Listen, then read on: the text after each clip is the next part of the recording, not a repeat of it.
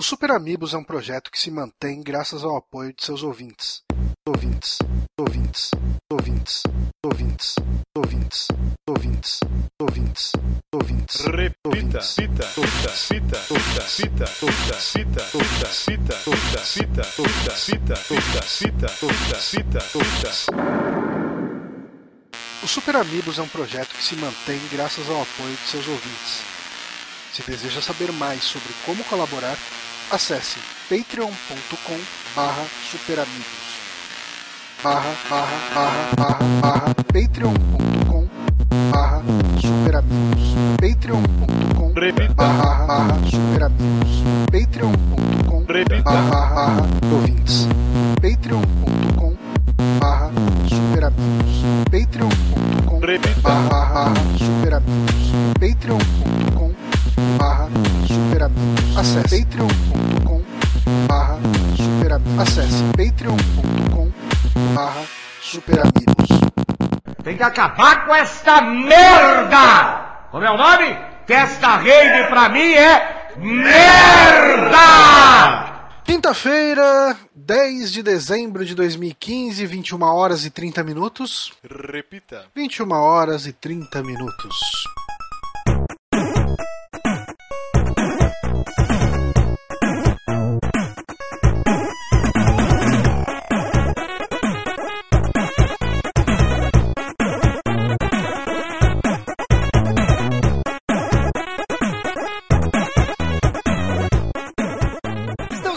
Mais um saque aqui nos Super Amigos, episódio número 41. Eu sou o Márcio Barros, estou de volta como aquele comercial do cachorrinho da Cofap, vocês lembram? Não. Eu lembro. Ah, sim. Adoro as fotinhas do Márcio. cara. lugar. Isso aqui com o meu querido Jory Santos. Opa, Hoje eu estou bebendo chá verde, olha só. Que evolução. De, de tanto tomar bronca do, do Márcio falando que eu era um alcoólatra, estou bebendo um chazinho hoje. E estamos com ele também, Guilherme Bonatti. Olá, eu estava com saudades do Marcinho. Como, foi, vi- Como foi a viagem? Foi muito bom, ouça o, o, o Amiibo Souls episódio 19 que você saberá. Nossa, Sa- é que eu tô alguns atrasados. é, saberá inclusive das funções fisiológicas do Márcio. Eu vou dar um resumão porque nem, nem todos os ouvintes é, ouvem, mas assim. Nem todos os participantes também. É, nem todos os participantes acompanham o Amiibo Souls, que é o streaming semanal onde eu jogo Dark Souls e a gente fica falando de tudo. É meio que um, um segundo podcast da semana aí que a gente fala de um monte de coisa que não vem pro saque. Mas eu, eu fui pra Maceió. Não no- deveria nem ir ao ar. Não, não deveria nem ir ao ar. Tá tem que mudar o nome pra TretaCast 2. Porque Não, eu- mas o TretaCast foi o Ouvidoria. né? Ouvidoria, ó. Ah, é o ouvidor. Eita, pô. Mas a gente tá treteiro, hein, cara. Tá muito treteiro. é que treta é bom, cara. Esses meninos. Daqui a pouco o nosso podcast sai do ar. Mas eu fui pra, um, pra Maceió num resort all inclusive, na beira da praia, e eu nunca tinha ido em nenhum lugar que era all inclusive, né? Pra quem não sabe, é comida e bebida, inclusive bebidas alcoólicas, à vontade, até você, o seu corpo parar de funcionar. E eu fiquei cinco dias, cara, e eu fiz cocô nas calças. E eu contei isso. Eu, eu me caguei no hotel. É sério, eu não tô zoando. que viagem É maneira. que chega uma hora que você tá comendo tanto que você fala, ah, mas pra quem no banheiro? Você- Já tô aqui mesmo. Eu já tô aqui mesmo. Não sou eu que vou limpar, né? É, né? Não, pior que foi, velho.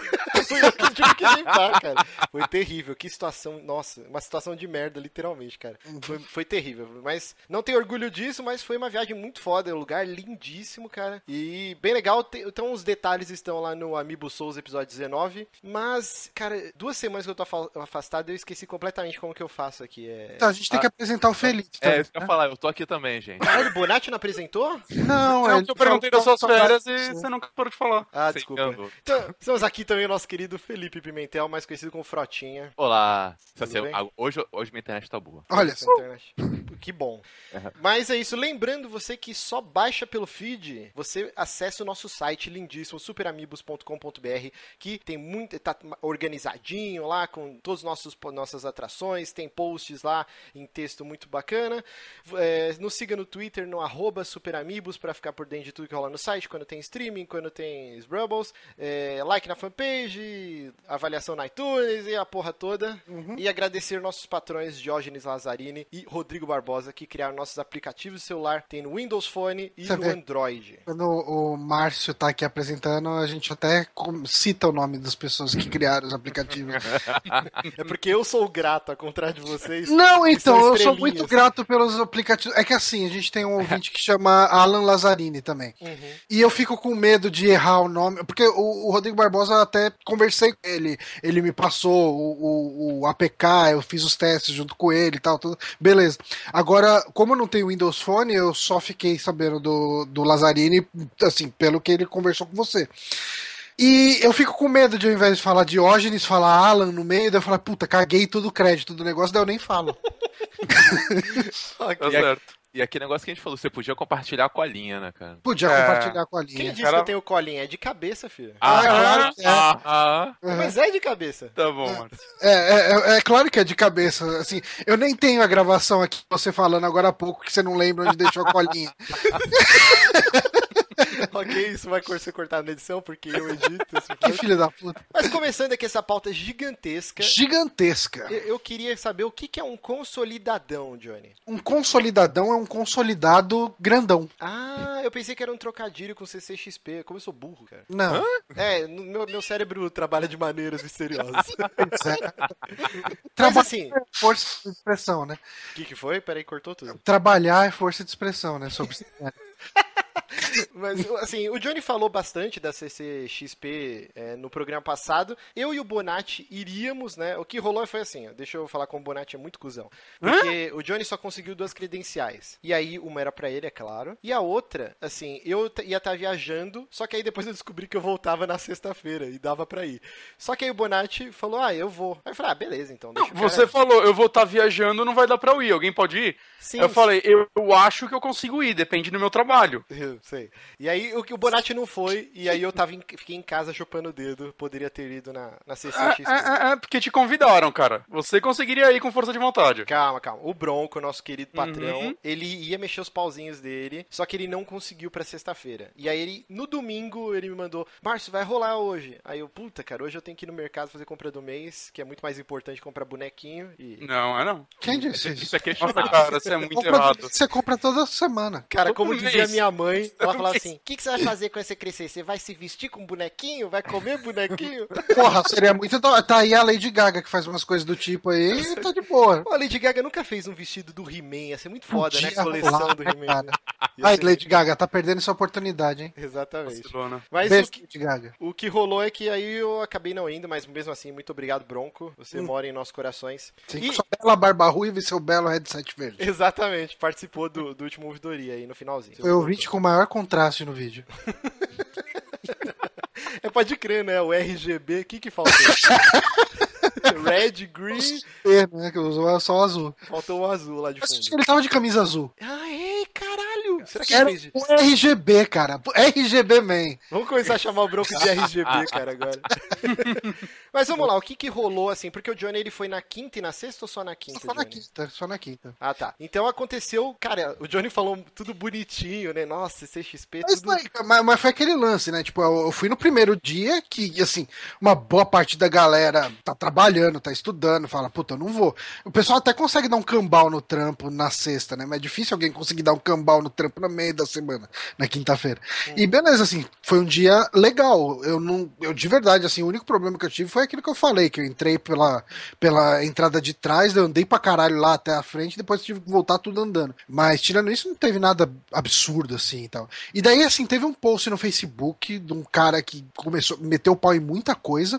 Só que quando eu fui abrir hoje pra montar a pauta, ele tava fora do. O cara acabou arrancando o post dele lá. Mas pelo que eu lembro, as reclamações dele, ele disse que o painel da Jessica Jones, que contou com o David Tennant, né? Que é o cara que, que fez o, o décimo doutor no Doctor Who. E é o Killgrave, né, no Jessica Jones. Exatamente, é o Killgrave. Assim, ah, tinha muitos fãs de Doctor Who nesse, nesse painel. E o pessoal queria fazer perguntas, queria fazer. Assim, queria ter essa proximidade. É a primeira vez que, que tem essa proximidade com o cara e tal. Porra, seria legal aproveitar isso. Só que assim, o painel do Netflix era dividido de, de Jessica Jones e uh, Sense8. Sim, que é um milhão de, de pessoas no elenco, né? É, e, e, assim, tipo, assim, de verdade, cara, por mais que muita gente tenha gostado de Sense8, cara, não se compara a legião de fãs, nem de Jessica Jones, cara, não se compara a legião de fãs que Doctor Who tem. Uhum. E sim, sim. tá maluco, assim, pra, pra poder ter esse contato. Cara, tipo assim. Peraí, deixa eu ser o advogado do diabo, sempre só pra mim, essa porra. Mas, cara, não é irritante, por exemplo, os caras estão para divulgar outra coisa. É claro que um ou outro vai perguntar do, do trabalho mais famoso do cara, entre aspas. Mas não é um pouco irritante, tipo, o painel é da Jessica Jones, não é do Doctor Who. Eu não acho que seja. Todo, eu acho que é uma coisa que o pessoal tá preparado. Né? Tipo, é, ele é famoso por isso, cara. E, tipo, é, não é como se ele tivesse vindo aqui durante a época que ele era Doctor Who, sabe? Tipo, é, é o primeiro contato da galera. Eu entendo perfeitamente, sabe? Tipo, não, eu tá... entendo também. Mas assim, na verdade, acho que nem foi isso que deu todo o transtorno, né? Que a princípio jogaram a culpa da interrupção no painel pro Érico Burgo lá do Omelete, aí depois falaram que era organização, e aí parece que a culpa é do Netflix, né? O Netflix meio que cortou é. as asinhas e acabou com o painel é. muito rápido, assim. Uhum. E vão perder o patrocínio. quebrando, quebramos o streak aí de três semanas falando bem do, do Netflix. Mas beleza, daí teve esse problema. Teve ainda as reclamações típicas, né, de fila de entrada de evento, preço, de abu preço abusivo, né, na, na, praça de alimentação. Uhum. Cara, isso é default, né, cara? A gente já tá, não deveria estar, mas a gente já tá acostumado em todo evento. Mas assim, eu tenho a impressão de que filas gigantes no evento é característica, inclusive, da, da, da Comic Con de San Diego, não é? Sim, tem aquelas filas, até quando o Jovem Nerd foi. É, que eles dormem na fila. Ah, não, até. não foi o Jovem Nerd, foi, no, foi o Azagal e o Sr. K. O Jovem Nerd tinha acabado de ter neném, né? E foi a primeira uhum. vez, acho que eles foram, fizeram aquela meia cobertura. Pô, os caras dormiram lá na fila. É, isso não é, eles não, né? Eles conseguiram alguém pra dormir na fila pra eles. E, e na rua ainda, né? Os caras dormindo na rua, não era nem Sim. dentro do pavilhão, assim. É, não, mas isso acontece. Não tem muito, né? Tipo, muitas pessoas querem acessar um local, elas vão ter que fazer fila. Sim. É, cara, e tipo assim, se, se você for ver o tanto de guichê que tem, o tanto de gente tem atendendo nesses eventos, assim, cara, pega pra a, a, a BGS, por exemplo, cara, tipo, assim, a fila é gigantesca, é quilométrica. Se você vai ver o tanto de guichê que tem lá dentro, tem uns 30 guichês, sabe, com todo mundo trabalhando, tem, você não vê os caras fazendo corpo mole. Uhum. Os caras estão ali direto, ali. Cara, assim, é chato pra caralho ficar em fila, é muito ruim, é cansativo, é zoado. Mas, cara, tipo, não dá para pensar em outro jeito, sabe? E, tipo, e, também não é como ninguém, se ninguém tivesse apontado uma arma na sua cabeça e mandado, sei lá, ficar é. na fila lá esperando. Agora, agora o preço da comida é realmente algo desanimador nesses eventos. Sim. E assim, é, é, é, é, muito culpa, eu vejo, da organização, né? Porque pelo que eu vi, é, as pessoas estavam pagando, parece que até o dobro para ter uma stand lá do que pagavam no Rio de Janeiro. Hum. Então, se o cara teve que pagar uma fortuna absurda para vender o cachorro quente dele lá, ele não pode vender a dois reais. Isso é meio hum. óbvio. É claro que eles metem o preço ainda acima do que precisava. Talvez, eu não sei, eu não, eu não sei como é o, o cálculo dele para chegar a isso, saca? Mas deveria ter algum incentivo ah, dos organizadores ó, a melhorar essa situação é toda. Enquanto o pessoal continuar gastando lá dentro, vai. Porque assim, o esquema é levar bolacha, água uhum. dentro da mochila, e aí os caras vão ver que ninguém tá comprando porra nenhuma, e aí, infelizmente, é o jeito. E aí eles vão é parar com, com, isso. Eles não deixam entrar com coisa, não tem. Mas eu acho que assim? foi proibido isso. Não... O que não pode, por exemplo, garrafa de vidro, acho ah, que é, lata. Latinha, pode ser arma, né? De certa forma. É, que pode ser usado como uma arma branca, mas, por exemplo, você não vai matar ninguém com uma nabisco, com uma passatempo. tipo... Ah, será? Não duvide das pessoas. É, não dá pra duvidar de ninguém. É, eu vou te falar assim, eu comprei uma garrafa de água com gás lá dentro, no, no stand lá da, da Cinemark, né? No, no, digamos assim, na cafeteria do, do auditório do Cinemark, paguei 5 conto. Eu acho que tava ok. Mas o que? Uma garrafa de. Não, a garrafa de 600ml, né? De, de 500ml, né? De água com gás. Ah, tá, tá. É, é infelizmente é. É, o preço, né? Eu fui, é, é, o preço, é o preço, cara. Tipo, se você vai comprar fora de evento, você vai gastar uns 3 reais. Normalmente em evento, é uns 10 pau uma garrafa de água. Eu, cara. como sou um bom judeu, eu levo minhas duas garrafinhas de água na lateral da mochila. Ah, mas eu gosto de uma aguinha bem gelada. E aí depois eu faço refil ah, no bebedouro. É eu fui nesse, nesse mesmo local que foi a Comic Con, foi onde foi o evento da Comics que eu fui. Uhum. E foi um absurdo. Eu fui lá, tipo, muito cedo, então tive que comer lá, né? Eu fiquei o dia inteiro na parada. E, cara, foi um absurdo, assim, o preço das coisas, saca? Coisa é. de, sei lá, 30 pau, um lanche ridículo. Um hot pocket. É, cara. É, é, é 20 conto um pão com salsicha seco, sabe? Sim. Uhum. É, é, mas é, infelizmente é isso daí. Enquanto a galera. A BGS no começo era precário também o, o lance de alimentação. E aí teve muito resmungo, todo mundo puto. E e, a última, até que, pô, era um, um, um pavilhão inteiro praticamente para uma praça de alimentação e tinha bastante variedade. Tinha até Domino's Pizzas, tinha muita coisa. Assim. É, mas a Domino's tinha lá também. Assim, a praça de alimentação da, da CCXP tava bem parecida com aquela que a gente viu ah, na BGS. Ah, legal, legal. É só o preço que tava. É, o preço que é absurdo, mas assim, cara, você tem que. É, tipo, se você puder levar comida para esses lugares, é melhor. Ah, sim, sim. Se você conseguir aguentar sem comer, melhor ainda. Mas eu acho que assim, a pior coisa que eu vi de tudo isso, assim, de, de, de organização e, e, do evento, de sacanagem com o consumidor mesmo, foi a reclamação que o cara fez da Comics. Assim, eu não sei se isso era real ou não, porque eu fui no stand da ah, Comics, eu peguei a fila, uh, ah, quer dizer, eu peguei algumas coisas, eu peguei dois mangá que eu, que eu, que eu ia comprar.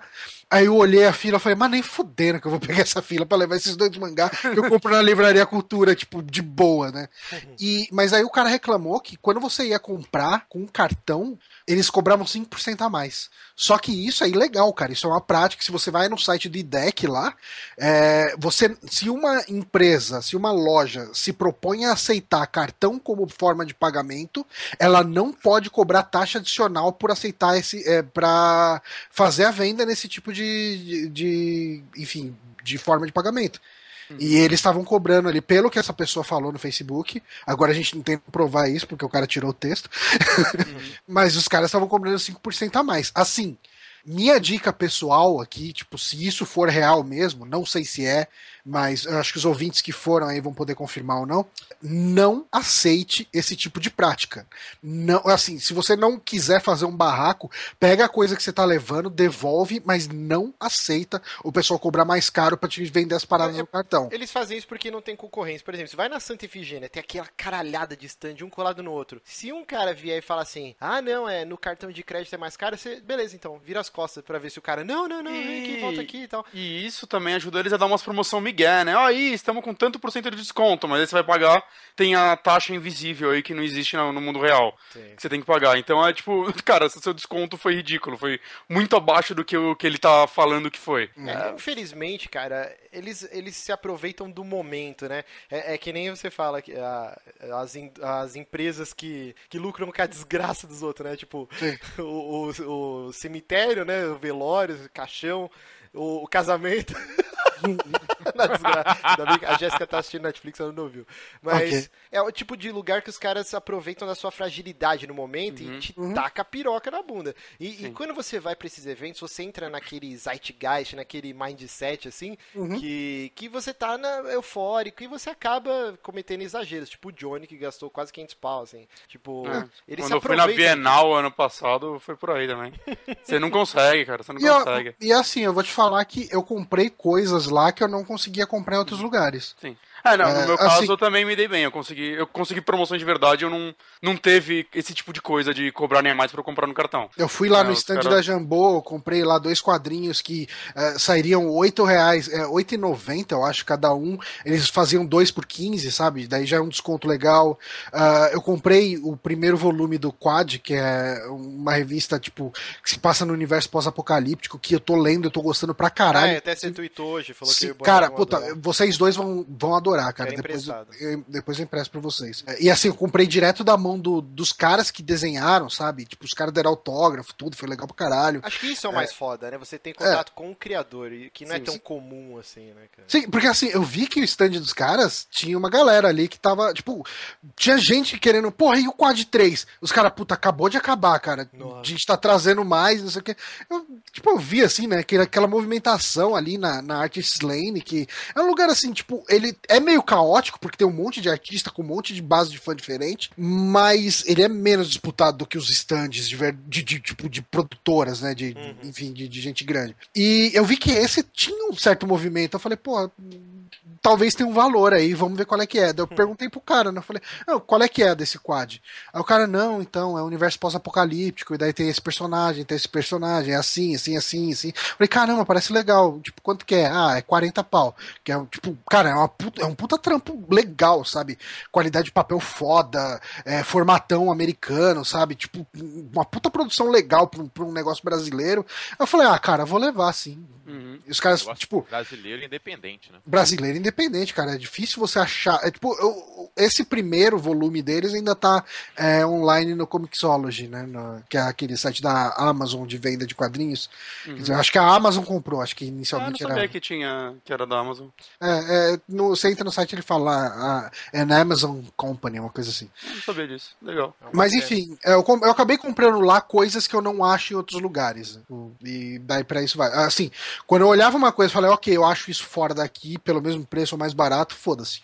Uhum. É. Bom, e... eu, eu, eu, sou dos caras, tipo, quando eu fui na, na Bienal e até no último evento de, na Comics, eu sou do cara que fica no 3G, achei um negócio, hum, barato, deixa eu entrar aqui na, na Amazon, na Saraiva, eu, eu comparo o preço, cara, em tempo real. Hoje em dia a gente tem celular na mão, eu uso mesmo. Ah, eu faço direto. Tem gente que acha isso meio sacana, eu não, eu não acho, cara. Eu, sacana é o cara me vender mais caro falando que tá em promoção. É. Então, tipo... Assim, quando a diferença é pequena, que você ah, sim, bota você na tá ponta do lápis, você fala, porra, tipo, ah, mesmo que assim, com o frete ainda fique mais, mais barato do que o cara tá uhum. vendendo, uhum.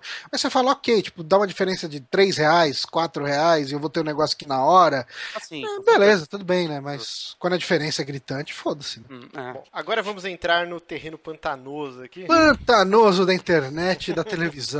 Teve a polêmica, acho que tá todo mundo já de saco cheio, que, meu Deus, todos os veículos de informação falaram sobre isso, que é a uhum. polêmica envolvendo o pânico, né? E a cobertura lá da CCXP, onde o. É um cara novo, já faz uns três anos que eu assisto Pânico, mas. Três? Acho que sim, cara. Não, é, eu, eu, eu gostava bastante. Desde os 15 anos, cara. Não, eu gostava, é que realmente depois degringolou foda. É, o Histeria era bastante inspirado em Pânico, né? Não, então, o Pânico. Então, isso eu não vi ninguém em nenhum lugar falando, mas acho bom a gente dividir, assim. O Pânico na rádio, lá na Jovem Pan, e o Pânico na TV, apesar de ser praticamente a mesma equipe, são programas extremamente distintos e diferentes, cara. O Pânico na rádio eu ainda ouço, é, é muito bom e tem o formato lá podcast, ou você assiste no canal deles a entrevista é filmada, e é maravilhoso, cara. Sai muita coisa boa lá. Inclusive tem um esculacho que o Emílio deu lá na Raquel Shirazade ao vivo. Tem várias coisas muito legais. Eu adoro, eu ainda continuo ouvindo e eu ouço acho que desde adolescente, assim. Eu, eu amo o Pânico na rádio. O Pânico na TV é um outro, uma outra criatura, velho. E essa merece todas as pedradas possíveis, porque os caras perderam a mão já faz um bom tempo. Acho que foi o Johnny que falou de um personagem que era o africano. É, do africano. Né? Nossa, mano, isso aí era absurdo. E eu tava lendo, eu, o Eduardo Stablish, ele teve tanta crítica sobre esse personagem que ele se afastou do programa e entrou em depressão. Eu não Caralho. sei se ele já voltou, mas ele ficou um tempão afastado, tipo, deu um surto no cara, velho. Tipo, é porque assim, é, é, o caso do africano, de verdade,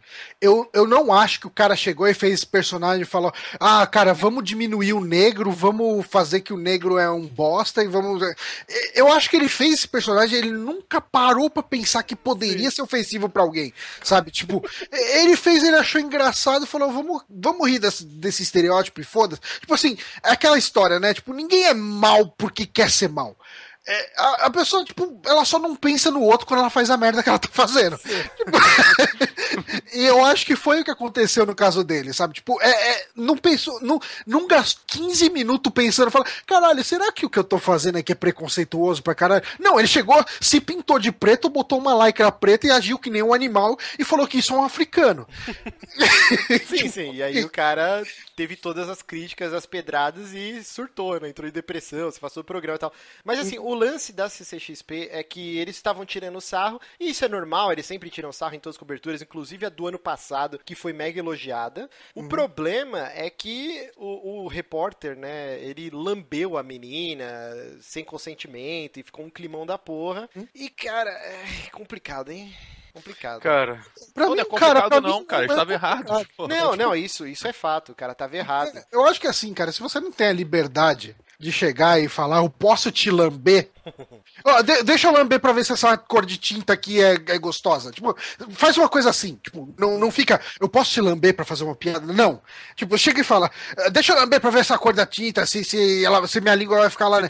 Se a mina vai falar, se a mina falar não, é não, cara. Tipo, você não sai lambendo uma pessoa que falou pra você, eu não quero. Eu, eu, tipo, me larga, me deixa em paz. Isso eu concordo. O que eu não concordo, em partes, foi a, a repercussão que teve do, por exemplo, tá rolando abaixo assinado, é a VAS que ah, chama? Ah, sim, ah, mas a VAS tem. É. Não, eu sei que não vai dar em nada, mas assim, é, todo lugar, não, esse programa é uma merda, tem que sair do ar, blá blá blá. E eu ah, acho que é um pouquinho exagerado, assim. Eu Se você também. acha o programa uma merda, tem. Não assista, cara. O, o Pânico já tá sentindo há muitos anos a queda da audiência. E, uhum. e em algum momento ele vai deixar de existir. É, é o, tipo CQC, assim, o CQC essa semana foi anunciado que ano que vem não vai voltar. O, o que é triste, porque o CQC, eh, lá no hotel eu assisti, né? Porque em casa eu não assisto TV, mas lá não tinha o que fazer, de noite a gente assistia. E, e, é legal o CQC, cara. Teve até uma matéria que eles pegaram, é, se infiltraram lá numa rede de pedófilos e aí marcaram um encontro com um cara, tipo uma, uma atriz de 18 anos se passando por uma menina de 14. E aí o cara foi, o cara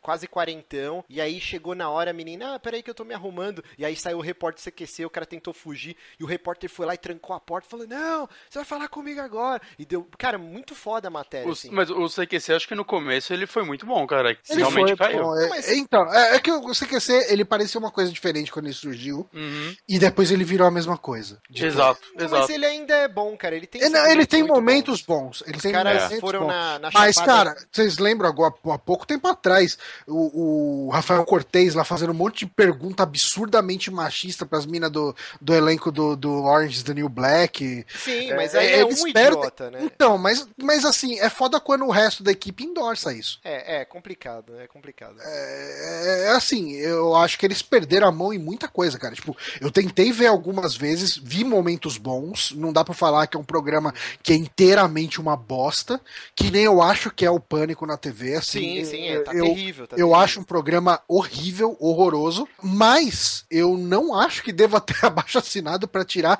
nenhum nem outro do ar. Eu acho assim, ok, tipo assim, o cara fez uma coisa desrespeitosa pra caralho, não sei o quê. Eu, eu, não sei o quão criminoso isso é, ou quão passível de algum tipo de punição legal isso é, e se for que a pessoa vá atrás e tal, beleza.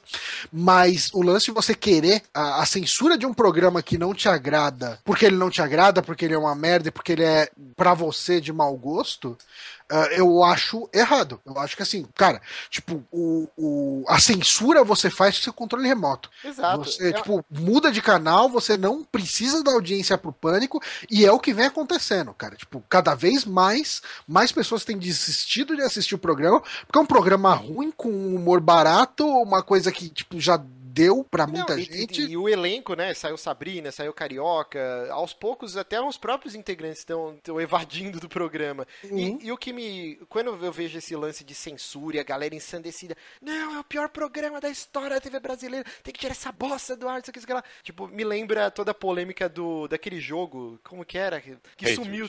O Hatred. O Hatred, né? Que tinha gente, não, tem que proibir a existência desse jogo. E não, deixa os caras lançar. É ofensivo, é o Cacete A4, é, é, boboca o, o, o, a narrativa dele, se é que existe narrativa, ok. O que, que aconteceu? O jogo foi lançado, na primeira ninguém semana, meia dúzia de pessoas falou, e depois ninguém mais nem lembra que o jogo saiu. Então, uhum. assim, deixa. Aos poucos o pânico tá morrendo. E, e, aí deixa os caras se concentrar na rádio, que é ótimo ainda. Na rádio, eu aconselho, ouçam, que é muito bom, cara. eu nunca ouvi, então não, não tenho uma é, opinião sobre eu isso. Eu tentei ouvir uma vez, é que eu não tô mais acostumado com esse formato no rádio. Uhum. Porque ele não é um formato muito diferente do, de muita coisa que a gente vê em podcast. É, na verdade, o Pânico acho que é o primeiro podcast. Sim, sim, sim, sim, sim, sim. Não, não, não, chega a ser tanto assim, mas é, é, eu falo que o formato que eles têm a gente tem muita coisa em podcast parecido, só que a diferença é, como é um programa de rádio, ele precisa estar tá sempre permeado por propaganda. Sim. E isso é, é um pouco irritante para mim hoje. Eu mas... entendo os motivos, ok, tipo, tudo bem. Mas assim, eles falam cinco minutos propaganda mais três minutos falando, mais propaganda. E, e a propaganda dentro do programa, e toca rádio, é, e toca música. Então, tipo, eu acho que o, o, ritmo dele é muito quebrado.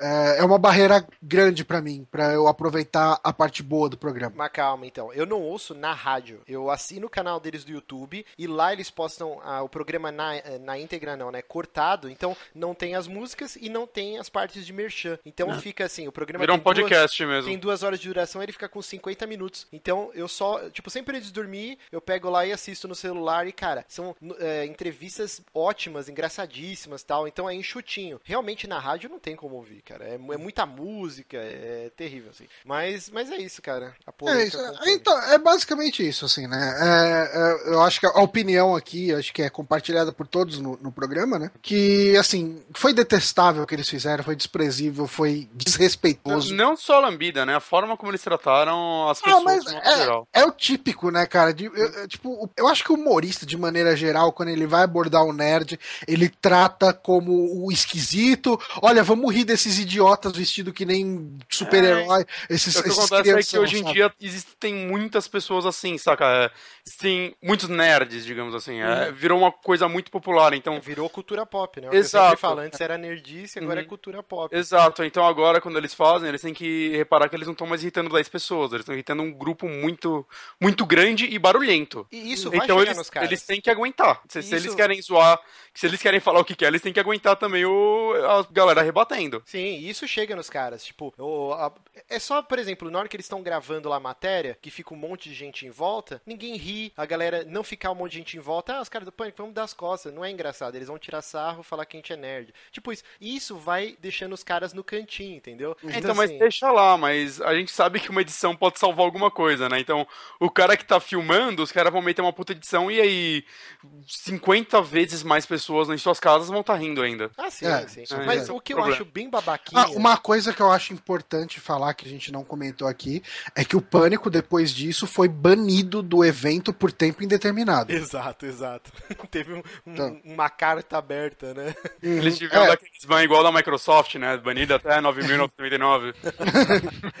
Mas eu ia falar assim, o que eu acho bem babaquinha, eu vi uma galera postando no, no Facebook e no Twitter assim, ai, é, não invadam o nosso espaço, durante anos nós sofremos a segregação por ser nerds, e ah, agora não... que a gente tem o Isso daí eles estão pedindo pra tomar essa zoada também. Ah, é, cara, não é. se sinta melhor porque você é nerd, não seja Ou tonto, pior cara. também, você não se gosta... sinta pior também, não, não tenha vergonha do que você é, nem, tipo, ah, não me trate assim. Cara, é, é, você, cara, é tipo, um, você é uma pessoa só. Você, você, gostar, você gostar do que você gosta não é motivo nem de orgulho, nem de vergonha. É, né? Os caras faz zoa o orgulho de ser hétero, mas aí faz um orgulho de ser nerd. Vai tomar no cu, Exato. velho. Seja tonto. Cara, você gosta de bonequinho, de videogame, de farofa espacial com um cara lutando com sabre de luz. É, é, cara, você é tonto. Você não precisa, tipo, ai, eu sou nerd, eu tenho meu. Ah, vai tomar no cu. Eu fico irritado com isso. e aí, ó, você aí, ó, eu não compactuo com isso, não. Você não é tonto. Você é só uma pessoa feliz que, que se diverte com as suas coisas. Meu, que nem a... O problema é que o cara se engrandecer porque ele gosta disso. Porque, cara, você pode ter certeza que é. uma porcentagem muito grande desse público nerd de cultura pop se acha superior porque ele gosta de tal coisa. E, não, eu sou mais inteligente porque é, eu gosto de Star é, Wars. É o que me afastou do universo do metal, por exemplo. Sim, no metal cara, é assim. do, cara é, é, um, é um elitismo. Tipo, se você gosta de sertanejo, se você gosta de MPB, você é um bosta. Porque você não, não sabe ouvir verdadeira música que é o heavy metal. Ah, mano, por favor. Ah, os, né, os próprios caras são tranquilos quanto a isso, né? Os caras que fazem a música de verdade. Os caras que fazem o metal, tipo assim, tirando Manor, umas bandas assim, uhum, os caros são muito de boa, né, cara? Tipo, você Pô, pega pra ver. Eh, teve um dia desses o, o, Rafael Bittencourt foi lá no panelaço do João Gordo. Uhum. E Rafael Bittencourt, guitarrista do Angra. E, e, ele tava falando, não, cara, tipo, a minha pegada, o que me dá tesão, o que eu gosto de fazer é misturar os ritmos brasileiros com o heavy metal. Tipo, isso é a coisa que eu gosto. Isso é uma coisa que eu me sinto realizado fazendo. Que, tipo, é aquele momento que ele sente que ele tá fazendo o heavy metal de uma forma diferente, sabe? Uhum. Ele tá dando uma personalidade. É, cara, enquanto isso, tá lá o pessoal falando, é, música brasileira é um lixo, música brasileira é uma bosta. é. Aí os caras convidam a porra do Milton Nascimento pro Tape of Shadows, e aí os caras rasgam o sutiã, tira é, a calcinha. E daí você pro... vai ouvir o ao vivo do Angra, a parte que é cantada pelo Milton Nascimento, todo mundo cantando em uníssono, cara. Tipo, hum. lindo. É a melhor música do CD, inclusive, É, cara, enfim. E, e é foda porque o metal só tá vivo até hoje porque ele é um, um estilo musical que sabe buscar outras referências em outros estilos Exato. e trazer para si, saca? Desde música sinfônica até hip hop, né? O new metal foi muito o isso. metal melódico mesmo, o speed metal, né? Os caras começaram a enfiar nos solos trechos de música clássica, né? O Kay Hansen era mestre em, em, em, copiar os outros até hoje, né? Não sei como nunca foi processado. Metal neoclássico, né? Tipo, Malmsteen, Symphony X, essas coisas também. É, e, e, assim, eu entendo que para alguns o metal seja um estilo de vida tal, e isso é legal, cara. Pô, você você se vestir de preto com a camisa da sua banda, usar uma jaqueta de couro num puta de um calor da porra ou sobretudo na praia, ok, mas não se sinta melhor por fazer isso, entendeu? Isso é o problema. você só fala isso porque você não, não conhece Manowar. Não, eu já contei aqui, eu e o Bonatti, a gente tinha uma banda de metal, a gente tava com um CD foda de música própria no estúdio. E, cara, só treta, a gente saiu da banda. O, o dono da banda, ele, ele não gostava que eu fazia show de bermuda. E, e camisa engraçadinha, tipo. Pior que isso é verdade. 哎呀妈呀 Use bermuda! E aí, cara, o cara ficava A louco. música lá do, do Detonator. Sim, sim. E o cara ficava louco, ele, tipo assim, a gente o show marcado pra tocar, sei lá, no manifesto. Aí o cara, mano, vamos todo mundo de preto, tal, tal, tal. Eu chegava lá de bermuda, camisa de flanela, tipo, tipo grunge, assim. O cara Mas o Márcio também fazia de propósito, ele nem tava de afim de assim, cara. Fazia de propósito mesmo, cara. E aí o cara ficava louco. E aí era várias tretas. Eu falei, mano, vai se fuder, cara. Aí o Harlan Cover ficava puto de eu ir tocar de óculos, cara. Você não enxerga, caralho. Você vai fazer o quê? Cara, eu fico vendo todo mundo embaçado, mano. Foda-se. Porque ele era muito poser, cara. Ele fazia questão de tocar na frente do ventilador pro cabelo ficar. Ah, não. Eu, eu já fiz muito show de óculos e eu vou te falar que é caído, Johnny. Pelo menos o vocalista não pode. Foda-se, foda-se. E é por isso que eu amo Pantera. Pantera, os caras tudo de bermuda, que se foda. Parede do seu quarto aí falando foda-se.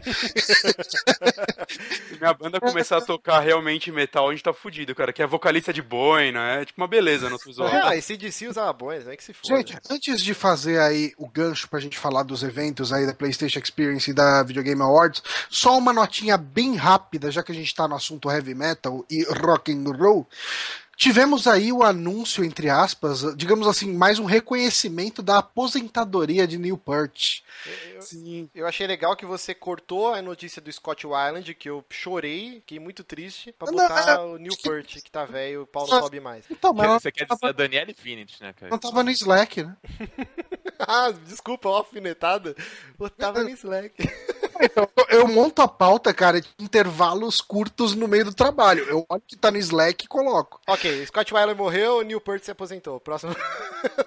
não, vo- voltando, vai, vamos lá. Neil Peart, pra quem não sabe, é o baterista do Rush, Uhum. uma das bandas mais Não, mas- progressivas da história. É, tipo, é, Mais é, ou menos. O Rush teve uma fase progressiva bem curta, na verdade. ah, eu não acho, não, cara. Eu acho que o Rush sempre foi progressivo e sempre É, se então. internizou no. Eu também achava, até eu falar com uma galera que é realmente fã de Rush, escuta todos os álbuns e descobri que é tipo, foi uma fase muito curta Ah, deles. então você tá a falando que a gente não manja do que a gente tá falando, é isso? eu, eu tô. Não, cara, eu, eu discordo. Cara, mas eu discordo muito disso, assim. Eu acho que. ah, é que, sei lá, cara, de repente o cara mais xiita de, de metal, de rock progressivo, acha que é rock progressivo, só aquele rock feito nos anos 70 e naquele estilo fechado.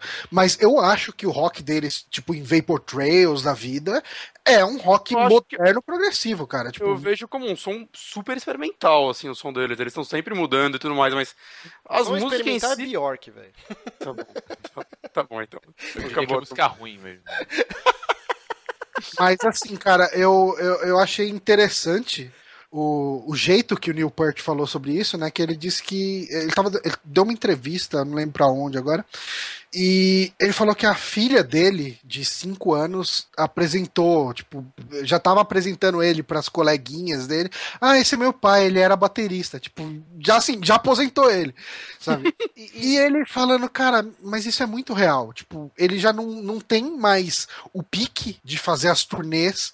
Eles não na- fazem todo ano mais, né, turnê, acho. Mas mesmo É. assim, é muito desgastante. E assim, o Neil Peart, ele tem um- uma história muito conturbada, porque Sim. o que rolou, cara, tem uma tragédia nível Keanu Reeves, assim, né? Porque Sim. a É. esposa e a filha dele, né, morreram. No mesmo ano. É, entre acidente. 97 e 98. Ah, tá. Uma, é, uma foi. Acho que uma morreu de câncer e outra no acidente de carro, assim. E assim- quase na sequência. Menos de um ano de diferença. Acho que são é. oito meses de diferença. Tanto que a banda acabou por um tempo. É, ele surtou e foi cruzar os Estados Unidos de moto, né? Tipo, Sim. É, Ele até que ele escreveu um livro, Uhum. que é muito bom. É o, é o Ghost Rider, eu acho. E, É, e agora ele casou de novo e ele tem uma filhinha de 5 anos então imagina na cabeça do cara, né, que já passou por um trauma que, cara, é um trauma irrecuperável. Pouca, pouca gente consegue dar, dar a volta por cima de uma coisa dessa, sabe? Exato. E você ter uma vida na estrada, né, fazendo show, turnê, cara, você fica meses longe da sua família. Então Sim. imagina, tipo, agora que o cara tem uma segunda chance de ter isso de novo, e com certeza no primeiro casamento e e a, e a filha que faleceu, ele tava na estrada muita, em muitas partes do tempo. Então agora que ele tem uma segunda chance, cara, eu vou fazer tudo isso de novo? Ou agora que eu já tô velho, o pau não sobe mais, vou cuidar da minha família e vou curtir minha filha crescer, né? É, cara, o, o status de lenda dele tá preservado. Sim, cara. pô, Ele cara. é uma lenda do rock, ponto, cara. Tipo, quando alguém vai falar, ah, cara, quem são os 10 maiores bateristas de todos Tá os sempre tempos? no top 3, assim. Cara, ele tá quase sempre no top 3, cara. Não tem como não, não estar. Tem uma parada que eu não sei se é lenda do rock ou se é de verdade, mas falam que ele pegava duas moedinhas, né? Ah, isso é lenda, na cara. parede e segurava com a baqueta, assim, a moeda não caía, assim. tipo- Ficava batendo na, na- Ele batia tão rápido na moeda Isso. que a moeda não. Não, é é tipo o Kiss esmagando pintinho no palco, então? É, é. Ah, que droga, eu sempre quis acreditar nisso, cara. Mas, cara, é, eu tive o privilégio de ver dois shows do Rush, cara. Os shows deles são incríveis, são muito foda. E, e, assim, uma coisa que você não relaciona o Rush inicialmente, quando você pensa na música deles e tal, é o bom humor. E, cara, assim, os shows deles são recheados de vídeos no, nos telões, com eles fazendo interpretações, assim, e é tudo muito engraçado. Cara, tipo, no último show que eu vi deles, eu não sei se foi o último show deles no Brasil, mas foi uma turnê de aniversário, eu acho que de 20 anos do Moving Pictures, não tenho certeza. Foi 20 anos de algum álbum deles, e nos vídeos é, mostrava, tipo, uns sósias deles tocando num barzinho, e eles faziam papéis, tipo, um deles fazia um garçom, o Neil Peart fazia um policial, e, e o outro, tipo assim, eram pessoas que estavam no bar vendo a banda tocar. E tipo, "Não, essa banda é uma bosta, mas esses caras nunca vão chegar em lugar nenhum, sabe? Os caras fazendo isso, cara, era muito engraçado, sabe? Assim, tipo, você vê que eles têm a capacidade de rir deles mesmos, sabe? Tipo, é uma banda que não se leva a sério, mesmo os, os fãs levando eles a sério pra caralho, Pra caralho. Eu- então, assim, eu, eu, eu, eu fico muito feliz que o Neil Peart tenha a, a cabeça a, a- organizada pra chegar e falar, não, cara, tipo, tá na hora de eu curtir a minha família, eu não sou mais moleque pra, tipo, sair em turnê. Assim, nessa entrevista, inclusive, o Geddy Lee fala, cara, tipo, pra mim é de boa sair em turnê. Agora, assim, o, o Alex Lifeson e o, o, o Neil Peart, eles têm, tipo, famílias, eles eh, precisam se dedicar a filho novo, sabe? A coisa desse tipo. Eu não tenho como cobrar dos caras, falar, ah, não, mano, vamos seguir, vamos fazer turnê. Cara, tipo, E- a, e a a- vida segue, né? E cara? até fisicamente, né? O Gedley, ele fala que nos intervalos do show ele vê o cara deitado, assim, ó, no camarim, Sim, mas- morrendo, até, porque Cara, é tipo um kit gigante de bateria e o cara usa todas as peças, né? Não tá lá de enfeite igual algumas bandas. E assim, mas eu acho que a banda sem ele meio que deve acabar, né? Que até onde eu sei ele faz todas as letras e boa parte das músicas. Ah, é, ele, assim, as letras eu acho que é mais compartilhado. Ah, É, O- o não, Doom, mas o a baterista, diferença- ele é muito, muito fã de Rush. Ele falou que é basicamente todas, ou todas, desde que ele entrou, né? Ele entrou no segundo álbum. sim. É, são dele. É, o Ele é Rush é, o uma das poucas bandas que eu, que eu não vejo alguém substituindo, assim. O Power Trio geralmente tem isso, né? Essa liga, né? Porque já é pouco cara, então Uhum. tem aquela liga, assim. E o Rush é uma das bandas que eu, que eu vejo os caras realmente. Na verdade, ele não falou que é o fim, ele fala que por enquanto, né? Ele não sabe do futuro. E ele também não queria se precipitar, por exemplo, vamos fazer a turnê de despedida do Rush, fazer igual o Kiss e o Scorpions, É, que é. é a décima Dez turnê de despedida. Ele falou, não quero ser precipitado e anunciar algo e depois eu ficar em casa me coçando pra voltar a tocar. Então, ele só falou que por enquanto ele vai curtir É, a cara, aposentadoria toca dele. no ritmo dele, né, cara? Sim. Tipo, acho que tá mais que certo. Talvez o Rush faça umas turnês, chama, sei lá, um Portnoy da vida pra Duvido. segurar a onda. Não sei, talvez É. um ou outro É os espalhado. três, cara, é os três. É, cara, acho que precisa ser os três, cara. É, mas sei lá, e se o resto quis- quiser continuar, É tipo os Beatles, banda, né? É tipo os Beatles, não tinha como entrar um substituto. É, falavam isso do Queen aí, tá, tá bem. Não tá, Ah, mas, cara. É, é- é- Bem, bem não tá, né? Tá é, bem, cara. não, são shows do tipo Queen, né? Tipo assim, ninguém fala, caralho, mano, o Queen vai tocar, ai, que foda e tal. Pô, Muita não, gente fala isso, cara. Não, cara, mas é mais aquele lance, ah, cara, vai ter show do Queen, É vamos uma lá. ver. celebração à banda, É, não é uma é. banda, entendeu? Não, é, então, eu, eu não sinto que o pessoal fala, eu tô indo ver o Queen e vai ser do caralho porque é o Queen. Fala, ah, cara, eu vou lá, tipo, vai ser o Queen legal se que eu... vende como Queen mais tal pessoa. Eles nunca É, se- é exatamente Ah, isso. tanto que o John Deacon, né, ele falou que ele, não, não farei parte disso. Tipo, ele nunca fez show com os caras depois. Quer dizer, teve os shows tributos na época do falecimento do Fred Mercury, mas esse Queen com o Adam Lambert ou Queen com aquele maluco do Bad O Company, Rogers. o, isso, é, ele não participou. Tipo, ele falou, não, eu tô fora dessa porra. assim. Então eu vejo mais como um show pra celebrar a história do Queen, que Sim, mas é uma ainda das maiores bandas da que história. Lotam, que lotam pra caralho, que tem uma puta repercussão, saca? Uhum. Funciona ainda. Tá bem a banda. Falar que não tá bem, cara, os caras lotam estádios ainda sozinhos. Ah, sim, bom, complicado. É, é, mas assim, o que, que eles produziram de novo? Não, eles não, mas eles não gravam, né? A intenção deles é só turnê. É Ah, o, não, o- teve, teve um disco, Paul Rogers. É, É, teve então o tomou Rogers, no- verdade. Então, mas tá assim, o que que- aproveitando de nostalgia. É, é, então, mas assim, não o que eu falo cara. assim, o, O o- cara, o cara tem que se aposentar porque o outro morreu? Não, ele gosta Não, não. cara, ele tem que continuar fazendo o que ele fez a vida inteira. O, o Brian May, o- eu esqueci o nome do baterista. Eles têm tanto direito das músicas quanto o Fred Mercury tinha. Eles têm Sim, o direito de continuar tocando as músicas que eles compuseram. Não, eu não tô falando que os caras não têm direito. Eu acho que eles devem continuar fazendo isso e, e chamando outros vocalistas. Uhum. Chamar o Ripper Owens um dia, já pensou? Queen with, não, Queen with. Ripper Owens. Mas assim, eu, eu eu concordo que o Queen faz a coisa mais certa, que é pra tentar evitar mimimi, mesmo assim não consegue, que é.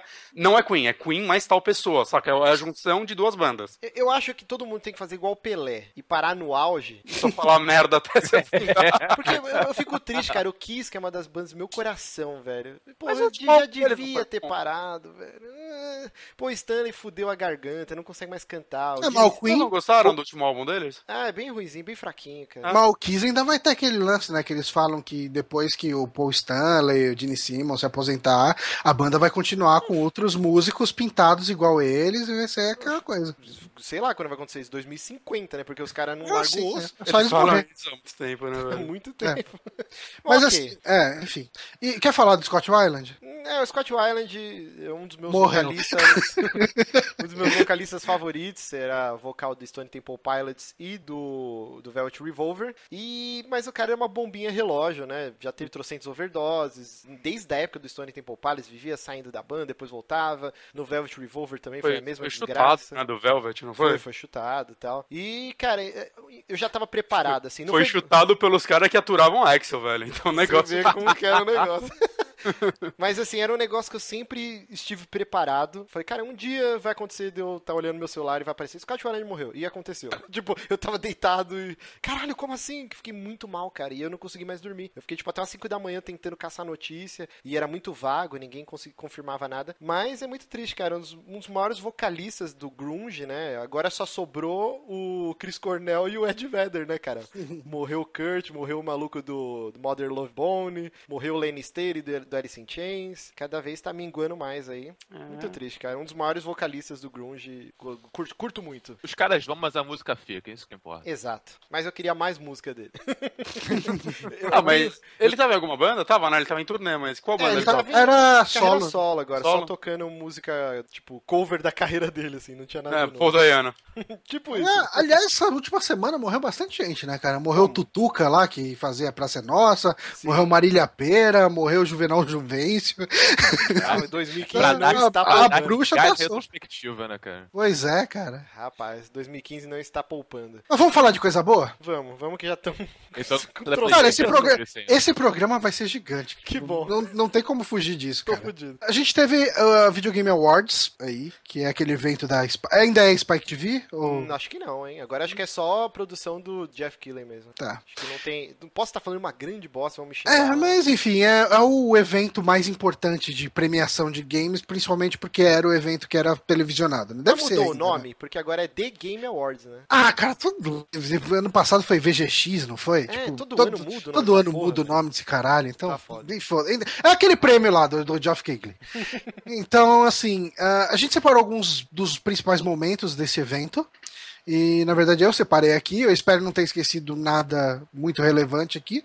E vamos relembrar, assim, Eu primeiro... uma coisa que você esqueceu. O quê? Que, cara, que marmelada. Subiu a minazinha lá que, que serviu de modelo pra, pra Quiet, né, no Metal Gear Hum. 5. E ela cantou o tema da, da Quiet. E que música ruim da porra. Ah, Quê? cara, eu não acho que daquela Ganhou o prêmio de melhor música, aquela música, cara. Muito Não, chato. Nossa, foi melhor música, cara. Foi melhor Tá trilha que Metal Uma Gear franquia ganhou, que tá tem maluco. Snake Eater, cara. Como que você vai falar que é Quiet Team. Mas, é mas essa música é muito boa, cara. Né, Eu achei horrível. Eu não sei se foi a versão lá ao vivo, mas achei muito ruim a música, cara. É Nossa, porque cara. ela Você tem não é birra uma do jogo. cantora, cara. Como assim, não? Cê- não, tinha, tinha que mandar a dona, cara, na, pra, pra cantar Sins of the Father lá, não ela. Mas a, a que ela canta é a segunda parte, a primeira parte da Quiet, que é a que ela cantou, é a música dela, caralho. Por que outra pessoa ia cantar a música dela? Não, mano, eu não tô falando pra, pra pular essa parte da música, sabe? Pra Hum. deixar só a parte boa da música. Essa parte é assim, boa. ó, Felipe, você é bem fanboy de Metal, Metal Gear, eu tô ligado. Com, convenhamos, não tinha músicas melhores de outros Tinha, jogos? mas é o que eu. Mas, não, tinha. Mas, mas eu tô falando, eles podiam ter botado a melhor música do jogo, sabe? Sim, aí Pelo ok, aí po- poderia ser que fala, pô, essa música é melhor que a música do Witcher, ou melhor que do Ori, que tem uma trilha sonora orquestrada fantástica.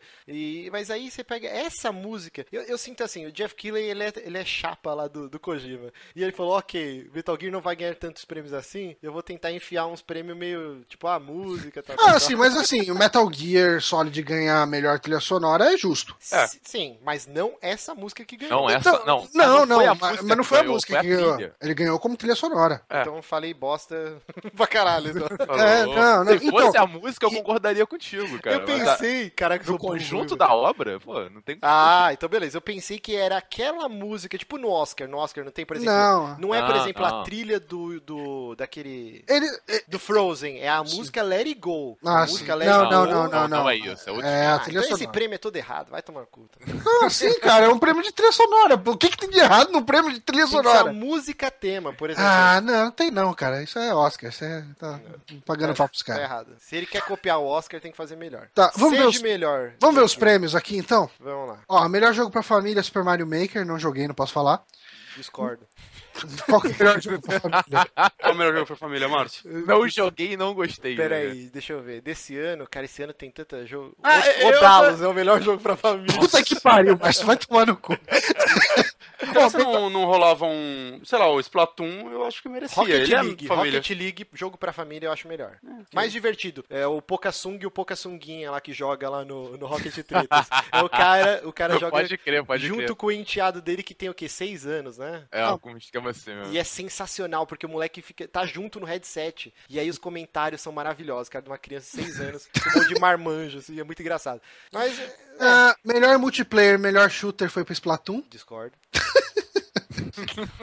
Ok. Você, você, você não jogou o Splatoon? Não, eu joguei quando você trouxe aqui em casa. A gente jogou o single player dele, cara, aí, tipo 15 minutos, sei lá. Não, eu, eu eu- é um ótimo jogo. É lindo, divertido. Franquia da Nintendo nova, entrou 6 mil anos. Mas, cara, tinha shooter melhor. É, Qual? Pra mim, não. Halo, porra.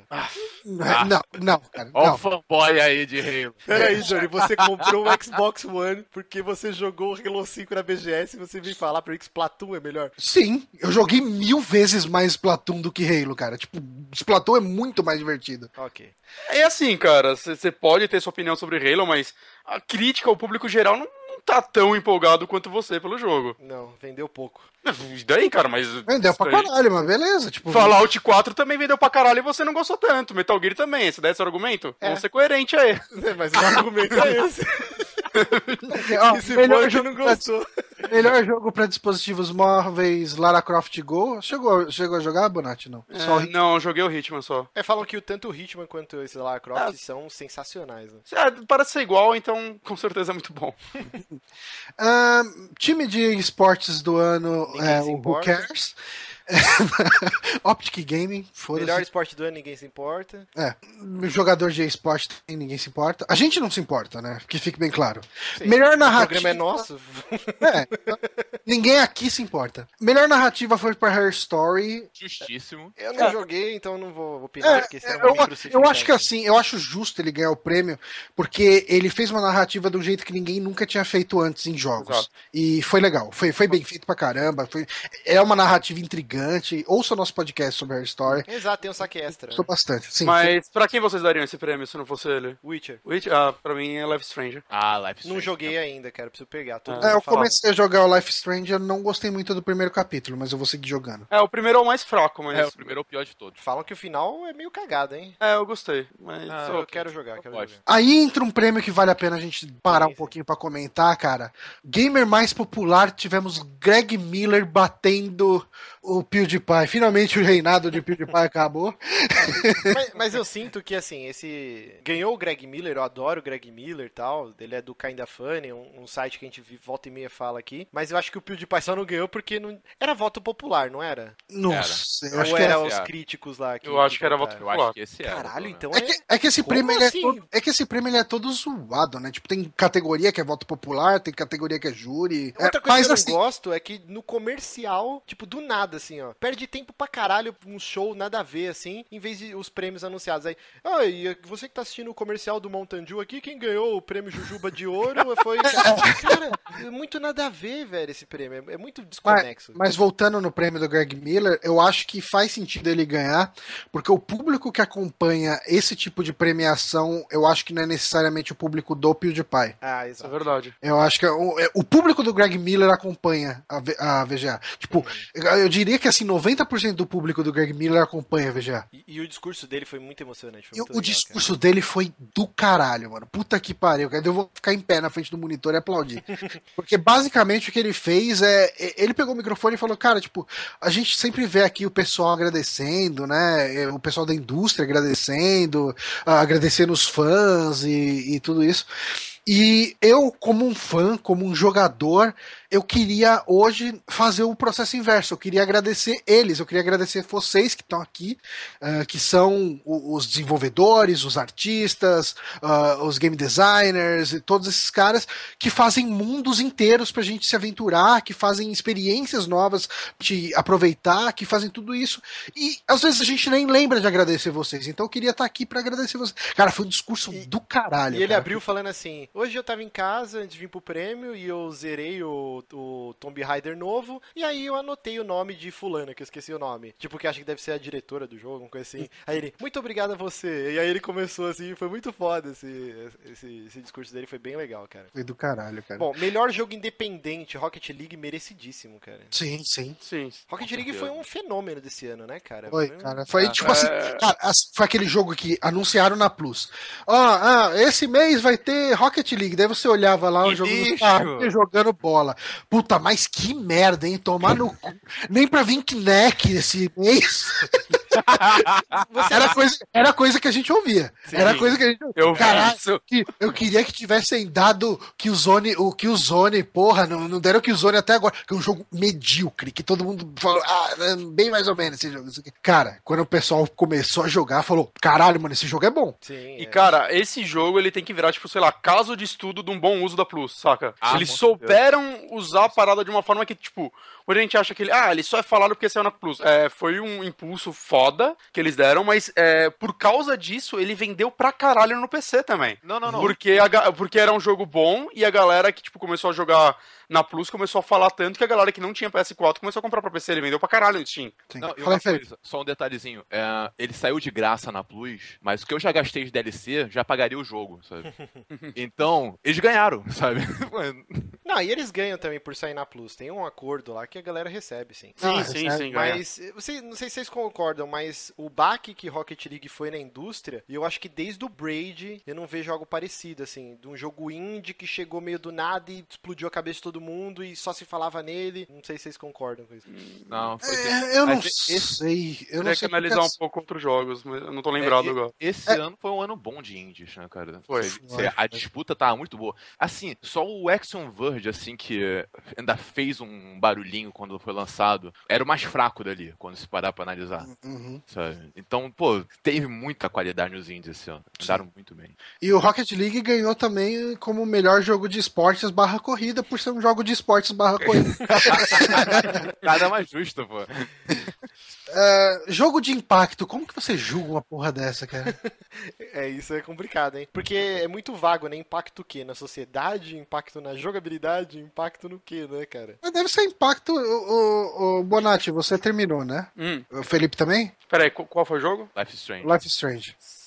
É, acho que é o impacto que ele causa nas pessoas que jogam, sei lá, todo mundo fica meio emocionado e não, não cala a boca sobre esse jogo. Pode ser, pode ser. Ele causou um impacto do, no lançamento que, dele. Eu acho que tanto de história com, quanto mecânica também. Porque o, o lance de. O, o, que eu acho mágico no Life Strange é, por exemplo, quantas vezes você tá jogando Walking Dead, aí você tomou uma decisão, você pensou assim, putz, se eu pudesse voltar essa decisão, eu voltaria. Uhum. uhum. Aí no Life Strange ele te dá essa opção e você não sabe se você quer voltar. Sim. Você não, se você quer é que ele te mostra o... a reação imediata que isso traz, mas uhum. você não sabe o que vai acontecer lá pra frente com essa sua decisão. Então é até pior, cara, às vezes. Teve, é, teve ano é. passado essa categoria ou ela é nova?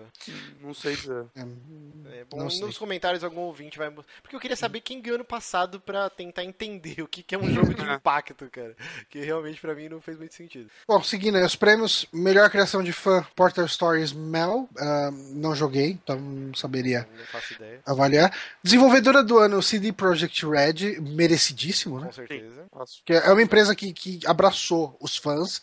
É que não é simplesmente melhor jogo, né? É melhor empresa, é a forma como ela lida com o seu público, né? Suas políticas e tudo mais. Então, eu acho que eu, eu acho que todo mundo que comprou o Witcher 3 e recebeu aquela cartinha deles ali, a versão em português, se sentiu acolhido pela CD Projekt Red. E a CD Projekt Red é uma empresa maior que isso, né? Tipo, é, ela, inclusive, assim, se você olha a atenção e o carinho que ela tem com o GOG, cara, hum, é, é, é, do caralho, assim, tipo, é muito foda. Muito sim, foda. sim. E, e, por exemplo, eu, eu não sei como funcionou o lance das DLCs do Witcher para quem comprou físico, mas vinha o, o, baralho físico lá do Gwent. Cara, é, é, sensacional, assim. O que, que a CD Projekt Red faz é absurdo. Uhum. Uh, melhor direção de arte foi pra Ori and the Blind Forest. Lindíssimo esse jogo, né? Puta que era, o, era outro que tava bem disputado também, né? Porque tinha Bloodborne na categoria, que também é, pô, a parte de arte dele é espetacular. Uhum. Aliás, essa é uma, a única crítica, entre aspas, que eu tenho esse prêmio foi o Bloodborne não ter levado nada, né? Ele merecia um, um prêmiozinho que fosse, né, cara? Melhor japonês. Melhor jogo pra família. Melhor jogo pra família Bloodborne. Ícone da indústria, eles deram um prêmio aí pra Westwood Studios, que pouca gente lembra, mas, cara, é um estúdio que mora com certeza no meu coração, né? São os responsáveis por, por Dune 2, por Command Conquer, tipo, é, é, do caralho. São os caras que inventaram o RTS, né? Sim. E, e até isso. legal ver a entrevista com a galera da, da Blizzard, né? Falando que ah, a gente copiou sim o, du, o, o Dune 2 e depois começou uma briga, tipo, uma corrida, por exemplo. Os caras lançavam Warcraft 1, aí sai Command Conquer. Aí depois sai Warcraft 2, aí o Red Alliance. Tipo, virou uma guerra entre as duas empresas, mas uma guerra extremamente respeitosa, um admirando uhum. o trabalho do outro e puxando, né? Oh, esses caras fizeram coisa legal, vamos trazer algo parecido e tal. Sim. Um alimentando o outro, assim, né? Eu, Isso ainda existe hoje? Vocês conseguem pensar em duas empresas que têm hum, uma competição assim? Não, porque ah, os estúdios são. Será que será que Blizzard com o Valve, com o Dota versus o Mas... League of Legends ou não? Só aí no máximo, né? Porque a Valve não faz mais jogo tirando isso há muito tempo. É tão burocrático hoje o processo, hum. tão é, robótico. Não, porque eu falei eu Blizzard aqui, mas não, é Riot com, com a Valve. Hum. Olha só, só uma, só uma informaçãozinha. A categoria lá que o Life Strange ganhou, no ano passado quem ganhou foi Valiant Hearts. Ah, tá. Então hum. são jogos que passam uma mensagem para a sociedade. É, deve ah, ser. Ok. É. Mas voltando aqui do, do Westwood Studios, eu acho que hoje o processo de fazer, principalmente triple A's, né? A gente vê ao contrário no, nos indies, né? Mas não, não tem tanto daquele toque autoral igual era antes. E eu acho que aí é difícil ter essa guerra amistosa é, né? entre as a, a, indústria anda muito pasteurizada, né, cara? É isso. tudo muito homogêneo, tudo muito.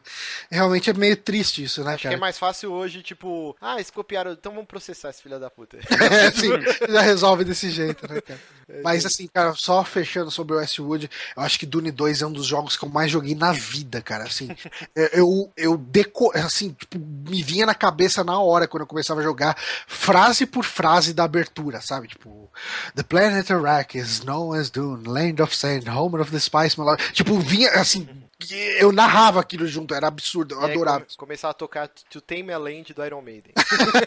Mas assim, eu acho que do The Game Awards, VGX, trocentos nome, ano que vem vai ter outro nome também, é, eu acho que esse lance do ícone da indústria é a coisa que eu mais gosto dessa premiação. É, cara. É uma puta homenagem legal, né? ano cara? passado foi da Serra, da Roberto Williams, eles uhum. mostram aquelas imagens de bastidor, entrevista, e é muito legal pra que mim. A mulher, que a Roberta Williams colocou o chapéuzinho do cara do King's Quest na cabeça do maluco e o moleque, o moleque tirou. E aí o jogo é uma bosta. Foi uma maldição isso. É uma bosta? Eu é fraquinho, falando né? bem. Né? Todo mundo... Eu ouvi falar que é fraco. Eu acabei de baixar lá no, no, no, Play 4 depois eu é, Eu baixei também, ainda não joguei, mas a, meio que a crítica meio que meio cagou pro jogo, assim. Ele não foi. É, falar que. Tem que ver que foi só um episódio que saiu, né? Tem que ver como vão sair os outros e tudo mais. É, mas foi a maldição porque o cara não teve humildade. É, o cara tinha ficado com o chapeuzinho, cara. Pariu. Enfim, a melhor jogo de ação aventura foi pro Metal Gear Solid Phantom Assim. É, assim, não, não concordo. Eu, eu acho que o jogo ele, ele tem problemas de ritmo. Sim, sim. Mas ele tem mecânicas muito, muito boas e eu acho que assim, ele tem ele faz muitas coisas muito boas que, que praticamente ele fez pela primeira vez e, e, outros jogos não faziam antes. Então por isso que eu acho merecido. Porque a gente pode falar, porra, mas pô, Bloodborne podia ter ganhado esse prêmio. É, eu daria pro Bloodborne, acho. É, é, com certeza. Mas, mas o Bloodborne, para mim, ele é meio que uma evolução da fórmula de Souls. É, ele tem muita coisa nova, mas ele é mais evolução, sabe? Eu, eu acho que o Metal Gear Solid arriscou mais, então por isso eu acho mais merecido. É, eu acho que eu concordo com o Johnny, sim. O, o é, Bloodborne, todo mundo já esperava o que, que seria o Bloodborne, e ele realmente é só uma evolução do Souls. Não que isso uhum. seja pouca coisa, mas eh, tá, tá, meio que tudo lá, as pedras fundamentais estão lá. O que o Kojima fez com o Metal Gear Solid, o Phantom Pain, ou 5, sei lá, porque já falaram que não é 5, é V, o cara é 4, uhum. é, ele realmente ousou muito, né? Ele é completamente diferente do 4, que foi o último, né? Uhum. E, e, o lance do sandbox, assim, eu, eu odiei o jogo, tipo, mas uhum. diversos jornalistas que eu respeito, que eu acompanho, todo mundo falando, caralho, eu nunca vi um sandbox tão redondinho, que realmente eu me sinto no controle. O jogo, ele não quebra, tipo, você pode fazer o que você quiser e cada um vai ter uma experiência única, então isso é muito louvável e realmente uhum. merece mesmo. Sim. Ai, credo, eu não acredito que falei nisso.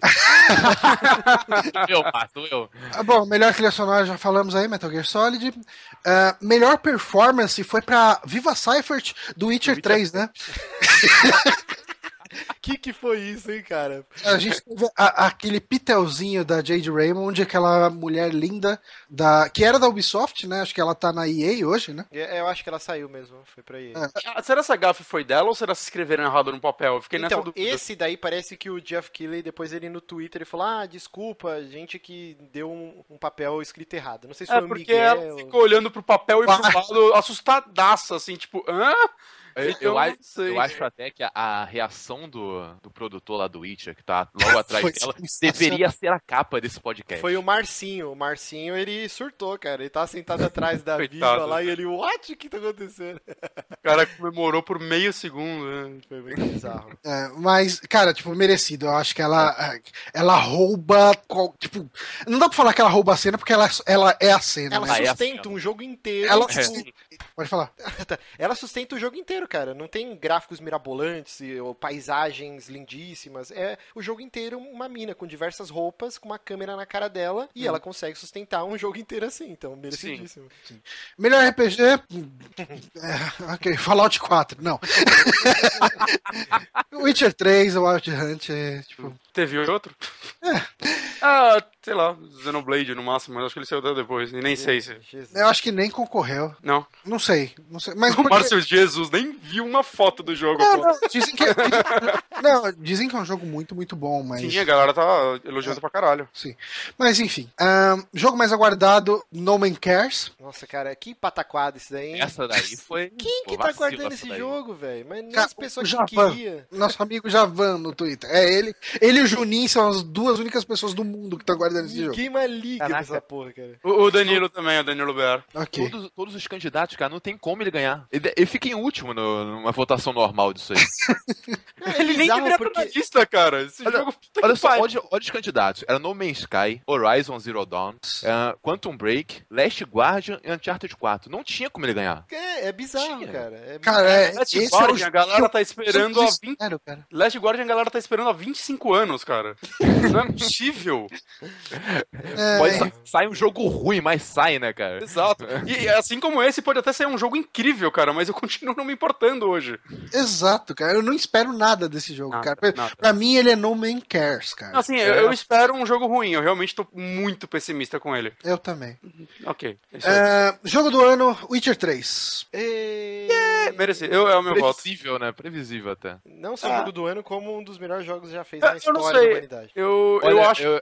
que não, não seria voto meu, mas eu, eu pensei que talvez Metal Gear pudesse ganhar por causa de. Saca, ele tá muito no hype esse ano. Peraí, eu queria ler um comentário aqui maravilhoso do Gustavo Oliveira falando sobre o jogo de shooter.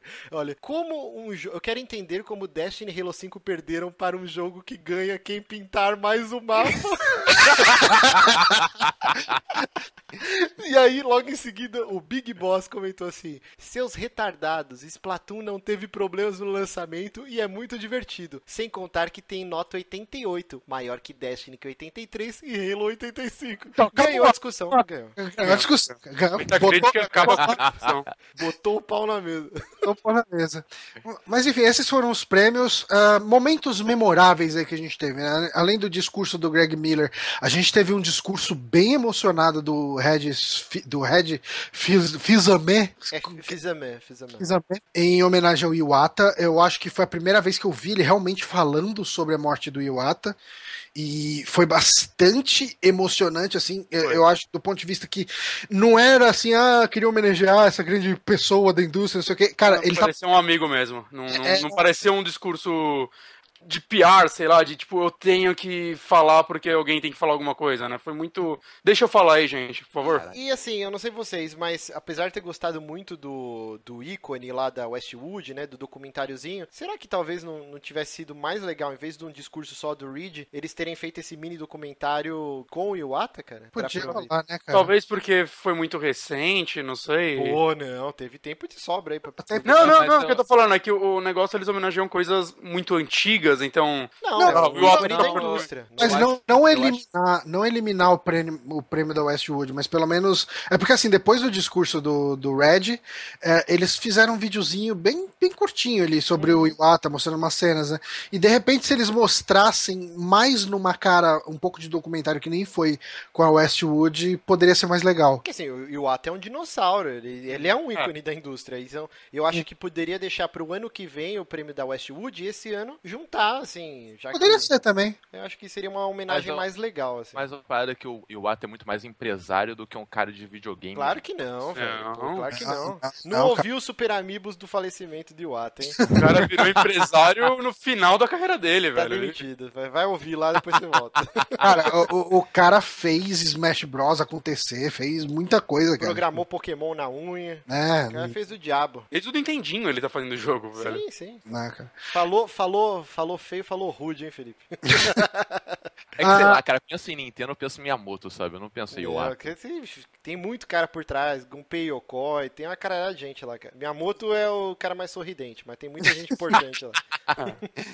o, a, a Jade Raymond, além da, da gafe que ela deu ali na, na entrega do prêmio, antes quando ela tava anunciando né, o prêmio de, de melhor performance, ela tava falando, ela chegou a mencionar alguma coisa tipo, ah, quem teria tido a ideia de trocar uma voz, né? Como foi feito. Tipo, aí ela dá uma alfinetada mencionando David não, Não, não foi isso que ela falou. Na verdade, ela fala assim que é, essas pessoas que fazem os mocaps ou as dublagens do Cacete A4 que dão vida aos personagens. Como imaginar o Solid Snake sem a voz de David Hater? E Sim. aí rolou um climão que mostrou, acho que a cara do Kiefer Sutherland. Kiefer Sutherland, né? é. tipo, e, e, eu achei genial, cara, porque eu, assim, eu, apesar de eu ficar toda hora zoando Metal Gear e tal, eu gosto muito, mais muito do 1 e do 3, cara. São jogos que eu joguei exaustão, assim, diversas vezes. Eu amo. São jogos que estão no meu top 10, assim. E eu acho uma cachorrada você tirar o David Hater. Apesar que também no 5 o Snake mal abre a boca, então que se foda. É, eu, eu fiquei feliz porque eu nunca gostei dele. Mas... Ah, eu gosto do David Hater. Era é, o Tom Galhofa da série, velho. É, cara, é, é, canastrão. Eu entendo por que, que trocaram, porque sai a canastrice, né? Do... O, o, o Snake é menos canastrão nesse jogo. Uhum. Então, mas, cara, tipo, é o último jogo da série, cara. Puta, deixa o David Hater fechar, né? Série, é o último cara. jogo da série, deixa eu uma dublagem boa uma vez na vida. Não. É, é o último jogo da série. Deixa o cara que tá lá desde o início, é, mas... ninguém dava nada. Tem que, é que o problema é que provavelmente a gente nunca vai saber o motivo dessa troca, né? Sim, é. então, isso Ou é ano que vem saberemos. É, talvez. Ah, que mais? A gente te... falando em Konami, né? E tudo isso, a gente teve a, aquele momento que foi o motoboy de treta extreme. Puta que pariu, essa parte foi. Daí, assim, porque o, o, um dos prêmios aí que o, o, Metal Gear ganhou, o Kiefer Sutherland foi lá receber. Daí, logo depois ele recebeu o prêmio tudo, o, o Geoff, uh, Geoff Kinkley, eu, sempre, eu, nunca consigo falar o nome desse cara Geoff direito. E ele virou e falou que, assim, que, tipo, que ele repudia... Que a Konami prendeu o Kojima é, no porão. que a Konami impediu, né? A Konami não deixou que o Kojima fosse lá receber o prêmio. E que ele achava isso um absurdo e tudo. E, cara, isso assim repercutiu mal pra cacete pra Konami, cara. Aliás, essa semana, inclusive, teve, tipo, empresário da Square falando que o que a Konami tá fazendo com o Kojima é ruim pra indústria, sabe? Tipo. Não, e isso perdeu assim... a premiação inteira, porque em nenhum uhum. momento eles falavam Konami. Toda vez falava Kojima Productions. Tipo, Sim. desde o início da premiação, toda vez que tinha alguma citação a Metal Gear, eles falavam, ah, Kojima Productions. Nunca o, Cara, eu vou. tô batendo aqui, vou casar 10 no chão aí, algum ouvinte tente me desmentir. Mas em nenhum momento da premiação acho que eles falam Konami. É sempre Kojima Production. E tem. Tá. E eu acho que o Konami tá fazendo um puta favor pro Kojima, cara. E quando acabar esse contrato de vez vai ter empresa brigando por ele, cara. Porque o próximo nome, o jogo com o nome dele vai ter um puta hype. Sim, sim. É, então, se fudeu aí. Eles estão cagando, né? Eles estão lançando lá o, a versão free to play lá do, do Winning Eleven. E assim, a gente sabe o que aconteceu com o Kojima, né? Que é o que tá explodindo agora, mas eu duvido que ele tenha sido o primeiro. Saca? Ela ah, perdeu sim, todos sim. os nomes grandes que ela já teve, já saíram fora. O Kojima foi só o último. Ah, né? E todos devem ter passado por coisas horríveis pra isso acontecer. Uhum. É, ou pelo menos dá a entender, né, cara? Sim. Com esse final tão traumático de relação com o Kojima, é o que parece que aconteceu com os outros. Ah, que mais? A gente teve um anúncio. Teve um anúncio de meia dúzia de jogo que eu não nem lembro, nem anotei aqui na pauta aqui que foi anunciado, mas um que me chamou a atenção foi um Batman da Telltale. E aí, vocês se animam? Cara, essa reação, de, acho que. Eu não entendo. A, a Telltale anunciou o contrato com a Marvel e um jogo do Batman e nada da mas Marvel. Mas aí, ok, acho isso não, legal, não, na Aqui, tava todo mundo esperando, puta, aí o jogo do Homem-Aranha. E aí ninguém viu isso chegar, saca? Uhum. É, é, que assim, por um lado eu fico feliz que finalmente, quer dizer, eu tô cagando regra, a gente vai ver o lado detetive, porque não vai ter o, o famoso combate do Batman dos jogos da Rocksteady na Telltale. Então eu acredito que eles vão usar o, o lance detetive. Uhum. Mas ao mesmo tempo, tempo, cara, o combate é tão bom nos jogos da Rocksteady que fica difícil agora jogar de novo ah, mas não, sem isso. Mas não é algo. Não é como se o, o jogo da Telltale do Batman impedisse que existissem outros jogos de Batman. Não, não, não, não impede. Mas hum. talvez fique um pouco chato. É, é, por exemplo, igual você jogar RPG de mesa e o seu mestre só focar em diálogo, só na narrativa. Uhum. Chega algum momento que você fica, caralho, eu quero matar, pilhar, destruir. Eu quero bater em orc. Mas, mas assim, eu, eu acho que assim, é, é uma coisa que a gente nunca viu. A gente sabe que o Batman é o maior detetive do mundo e a gente usa muito pouco quando a gente assume o papel de Batman em jogos. Então, mas é o meio termo, Jonathan. Jonathan, eu ia falar. Caraca, ah, é, então, Jonathan é, da nova é, geração. O, o, combate vai ser aquele combate Telltale de sempre, né? É, é Quick Time Event. Então... É, o, o, combate do, do Fables lá, caralho, Wolf Among Us, é uhum. legalzinho, ele é bem visceral, bem violento. É, vamos ver, né? Eu acho que visualmente vai ser legal e eu acho que vai ser legal assumir o papel de detetive do Batman, sabe? É, eu não sei eu se... acho que tem um potencial aí. Ah, uhum. potencial é. sempre. Eu queria que eles fizessem um visual diferente. Eu tô meio cansado de o Telltale já. Eu queria Batman anos 60 do seriado, um adventure da Telltale. Aí ia ser é, foda. Aí seria legal. Com os é, goblins vale... aparecendo saque, pô, assim, na tela. Assim. Alguém aqui jogou, ninguém jogou Tales from the Borderlands, né? Não, eu comprei hoje. Tá é, em promoção na Plus. Eu quase comprei, mas eu não ligo pra Borderlands. Eu também não, cara. Eu tipo, não gosto de Borderlands. Eu achei esse um dos melhores jogos da Telltale. Ele tá 3 dólares, acho que vou comprar então. É. Cara, ele é, ele é muito. Eu chego a dar risada alto, assim, eu acabei ele mês passado. Uhum. E assim, se ela pôr pra um lado de humor, que eu acho que é o lado mais forte dela, sei lá, é, eu acho que ela pode fazer algo muito legal. Inclusive, quem tá ouvindo esse programa na publicação, na semana, é, se você é assinante da Plus lá na PSN, o Game of Thrones, a temporada completa, né, com, com, seis episódios, o sexto acho que ainda não lançou ou já lançou? Lançou, eu terminei, é uma bosta o último episódio. Mas ok, os seis episódios eu paguei hoje 5 dólares, se eu não me uhum. engano. Uhum. O, a temporada completa do Borderlands lá, do Tales from, from Borderlands, tá 3 dólares e tem um pack com toda, Wolf Among Us, o é, temporada 1 e 2 do Walking Dead. A coleção da Telltale tá 55 reais, eu acho. No... Isso, e... Que tem as duas temporadas de Walking Dead, Wolf Among Us, e 19 o... dólares. Borderlands, Borderland, o, o Back of... to the Future, não? Não, não. Não. É só, só os jogos de... É, os que saíram pra Play 4, né? É, então, ah, okay. não, então, não é a coleção inteira. Tem, ó, temporada 1 e 2 Walking Dead, aí o Wolf Among Us, aí o Game of Thrones e o Tales from Borderlands. Então, tudo.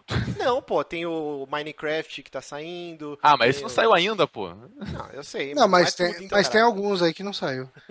o, o, mas, o, por exemplo, o, o, Back to the Future, ele saiu uma versão pra Play 4. Sim, sim, mas ele tá, tá ele tá muito caro, inclusive. Ele tá uns 15 dólares. Ele tá é. separado, assim. Eu achei até estranho. Falei, caralho, por que todos os outros são É porque ele foi, ele, ele, foi relançado agora, faz pouco tempo. Eles, é, eles refizeram os gráficos dele. Hum. É, e refizeram a dublagem o, o, tipo, eles pegaram antes, né, a versão antiga, era um cara que imitava a voz do Biff Tannen. E daí agora eles têm o ator do Biff Tannen fazendo as vozes também. Ah, eu não sabia disso. É. Eu também fiquei sabendo hoje. Mas enfim, uh, e eu acho que o último destaque aí pra gente sair da, da The Game Awards é. Camiseta do Phil Spencer em português, né? Sim, que ele ganhou do maluco aqui na BGS, cara. Ah, foi muito foi foda. Isso foi muito legal, cara. Tipo, Phil cheiroso Spencer tava. Não tem como não amar esse cara. Até os sonistas devem amar esse É, até eu gosto dele, sim. cara. É eu gosto dele. Ele é uma ótima é, pessoa. Cara. Parece um cara legal. Mas é meu isso. Meu amigo, meu amigo. Tirei fotos, abracei. fiz coraçãozinho. Fiz coraçãozinho com ele. E agora vamos voar correndo com o, a PlayStation Experience? Jesus, já estamos com uma hora e vinte. Vamos, taca vamos ali É, sorte que ela foi ruim. Verdade. Eu não diria que foi ruim, foi fraca. Foi no ano passado. Começou explodindo cabeça e depois foi só ladeira abaixo. É. Foi um uh, editado, então. A gente tem a abertura com gameplay do Final Fantasy VII Remake. Ele parece que tá bem na pegada do Final Fantasy XV. Hum, né? É, não tem mais é, batalha por turno, né? Inclusive, Ainda... Ele parece até a mesma engine do 15, Sim, sabe? Tipo, com certeza tá, é. Né? Cara, Provável. Tá lindo. E acho legal, ele tá muito bonito. Eu, eu, eu, assim, teve toda uma polêmica que rolou essa semana. Não vamos entrar no mérito, porque esse programa já vai ficar gigante, que é o fato dele sair de forma episódica, né? Ou em partes. Ah, eu acho e... legal a gente falar assim, cara. Tem muita coisa whatever aí depois que a gente pular do resto da ah, conferência. É mas isso é bem importante, porque tá um diz, não disse que me disse aí, tá uma maluquice. É, a verdade é que a gente não sabe como ele vai ser como ele vai ser lançado de verdade, né? Então, o que a gente então, sabe é que ele vai ser lançado em partes. Inclusive, hoje antes da gravação, eu tava assistindo até um programa lá do GameSpot para ver se dava uma luz e também eles ninguém sabe. Tem uma matéria muito boa que saiu no New Game Plus. É, hum. vou, vou, se o Johnny lembrar, ele coloca aí o link. Que o que dá a entender é que a Square vai fazer meio que o que já rolava no, na versão de Play 1, né? Que você. O jogo era dividido em três partes, eram três discos, e, e terminavam meio que com uma, numa parte importante da história, né? Uhum. Opa, que o Johnny tá. Eu falei, caralho, que meu computador tá mexendo sozinho aqui, velho. Não, não, é que eu tô editando a pauta pra não esquecer de colocar o link. Assustador. É, eu me senti, tipo, aparecer igual no Matrix, Neo. Tipo... Começou a ver a coisa sendo digitada na frente Exato. dele. Bem-vindo é... a 2015, Márcio. Nossa, internet é uma coisa de louco. As pessoas mexem na tela do seu computador. Mas, voltando, o que dá a entender é que, assim, todo mundo surtou achando que ia ser algo no molde da Telltale, né? Uhum. E, sei lá, você jogava Midgar, aí terminava daqui dois não, meses não, outra parte, né? Não, não, não, não vai ser isso, não cara, vai, não vai ser isso. Mesmo porque é, as experiências dos Adventures da Telltale são lineares, né? Você uhum. terminou o episódio, terminou. E o Final Fantasy não, tem uma porra de side quest, tem um, você volta e vai para o lugar que você quiser, tem um mapa gigante, né? Então, como que funcionaria isso? E parece que a Square falou que não vai ser nesse esquema da Telltale, vão ser episódios longos e tá uhum. rolando um boato que talvez seja, por exemplo, dividido em episódios de 20 20 horas de duração. Tanto que a Square falou que vai tirar algumas coisas do jogo original, mas vai acrescentar muita coisa. Então é bizarro porque o jogo já era enorme. E uhum. então e talvez cobrem preço cheio por cada episódio. É, isso. Aí, aí é mancada. E aí ah, a desculpa então... seria que assim, o jogo teria uma duração de 20 horas, então duração de jogos que estão lançando atualmente, e é um jogo totalmente refeito, né? Não é um Então, é tipo, o jogo tá sendo dirigido pelo Peter Jackson, né? Ele pegou um livro curto e fez três filmes. Não, mas assim, se você for para analisar, tem muita coisa que dá para ser cortada, tipo aquela parte que o que o Cloud tá com os caras fortão na academia pelado e tem Não, isso é não dá. muito bizarro aquilo. Eu acho que isso não dá para cortar. Eles vão cortar, não vai ter essa parte. Ah, então tô triste. É, é... Eu tô reclamando, eu nem sei que parte tem, é essa. Tem muita coisa bizarra que acho que não funciona no remake. Então, eu, eu acho assim, cara, de verdade. É lógico que todo mundo aqui queria que o jogo saísse numa caixinha por 60 dólares com a história do começo ao fim e isso seria o vai sair um bundle com os três, com certeza. Ah, sim, sim. Vender de novo, porque vai junto um livrinho. A, a, a, agora sim, a gente sabe que o Final Fantasy VII Remake é o exódia da Square.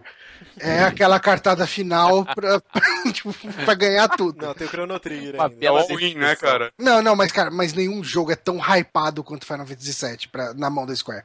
É, nenhum jogo tá sendo tão esperado. E, cara, assim, de verdade, por mais filha da puta que seja isso, por mais conivente com uma filha da putice que seja isso, eu não da Square, cara. Tipo, vocês querem pra caralho isso? Vocês querem mesmo isso?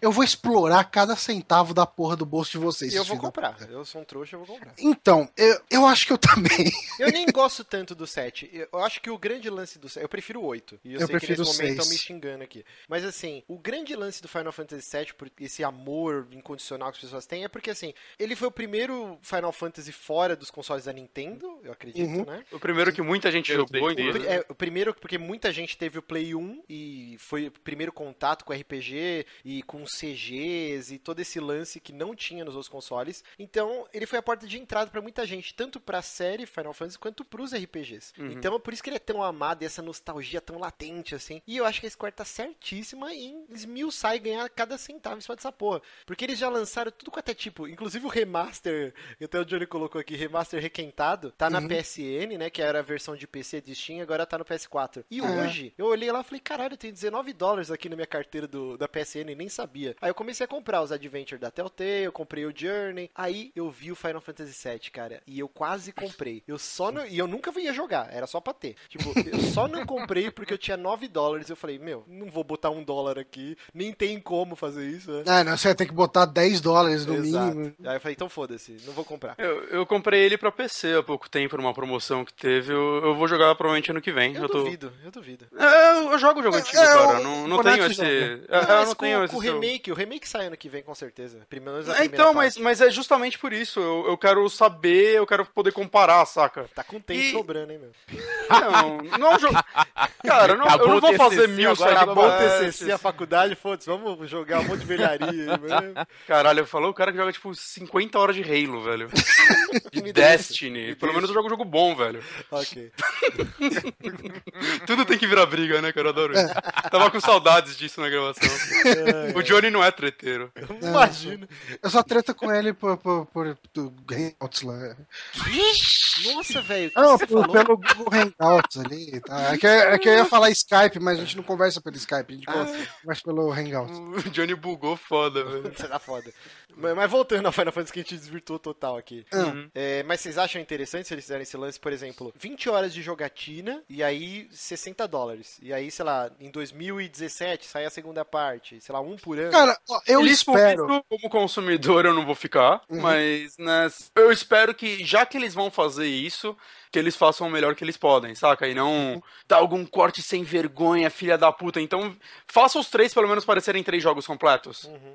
Então... E mais que isso, cara, eu, eu espero que cada parte deles tenha uma qualidade, assim, de um jogo que você fala, não, ok, tipo, se, se esse jogo fosse um jogo novo, se não fosse só pelo teor nostálgico, é, ele seria considerado um clássico, sabe? Sim. É, é, eu quero que ele se empenhe de verdade nesse jogo. O que eu, é, alguém aqui tá, tipo, muita gente tá. Meu, as pessoas querem tanto isso. Esse jogo vai ser ruim. Tá todo mundo muito certo de que esse jogo vai ser ruim.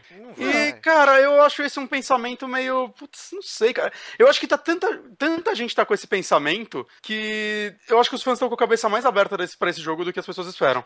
É, porque você sabe, mas você sabe o que é isso, né? Se a pessoa chega e fala, ah, esse jogo com certeza vai ser ruim.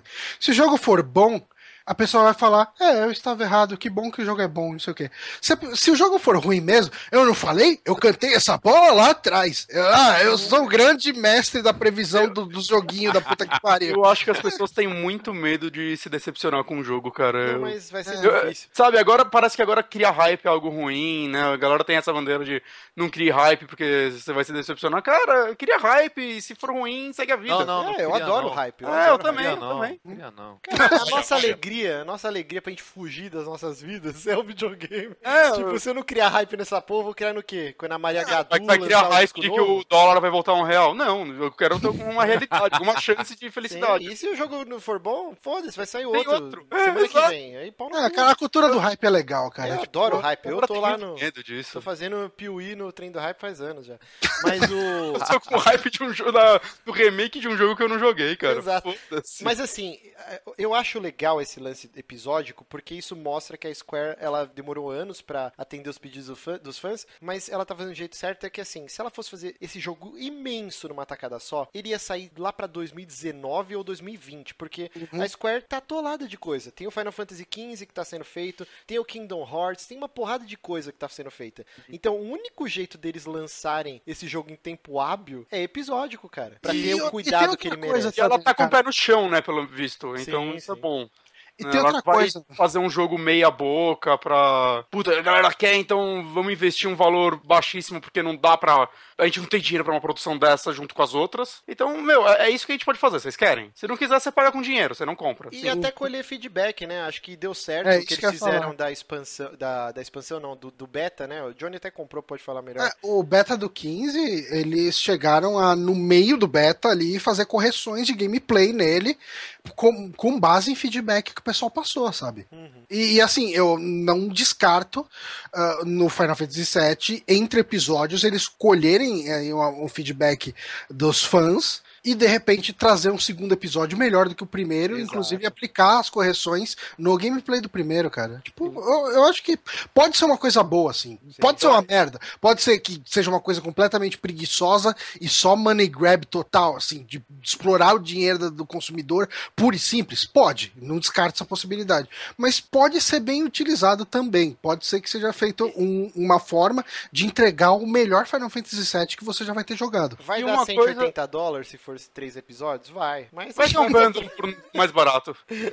Depois vai um bundle. E só uma coisa também, é, eu vejo muita gente falando a Square não é mais a mesma, sei lá, eu acho que a Square tá num dos melhores momentos para lançar esse jogo, cara. Eu acho que ela ela tá lançando jogos bons, saca? Tanto pela Eidos, né?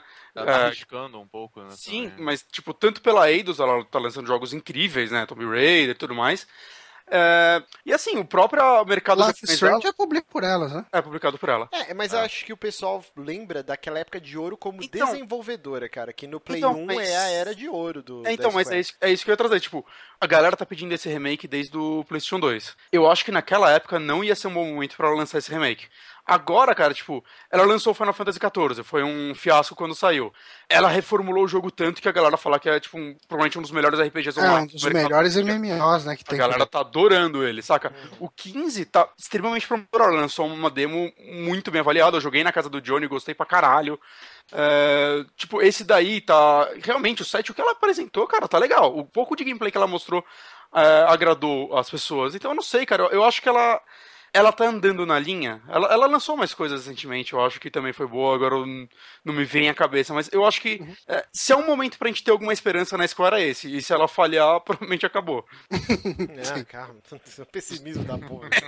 mas é quase isso, cara. Mas vamos lá, vamos lá, vamos correr, gente. Uma hora e meia já de programa, eu tô fudido pra editar Calma, cara. Cara, esse programa vai ter duas horas. Ah, se conforma com Não, isso. não vai, não vai, não vai. Vamos. Vai, vai. Vamos lá, Fang no personagem Street Fighter V, tiraram o Sagat e botaram esse cara horrível. É, é, muito bizarro, né, cara? É Gostei desse personagem, cara. Pelos, Ele parece o Michael pelos... Jackson bizarro, cara. uh, teve gameplay do King of Fighters 14.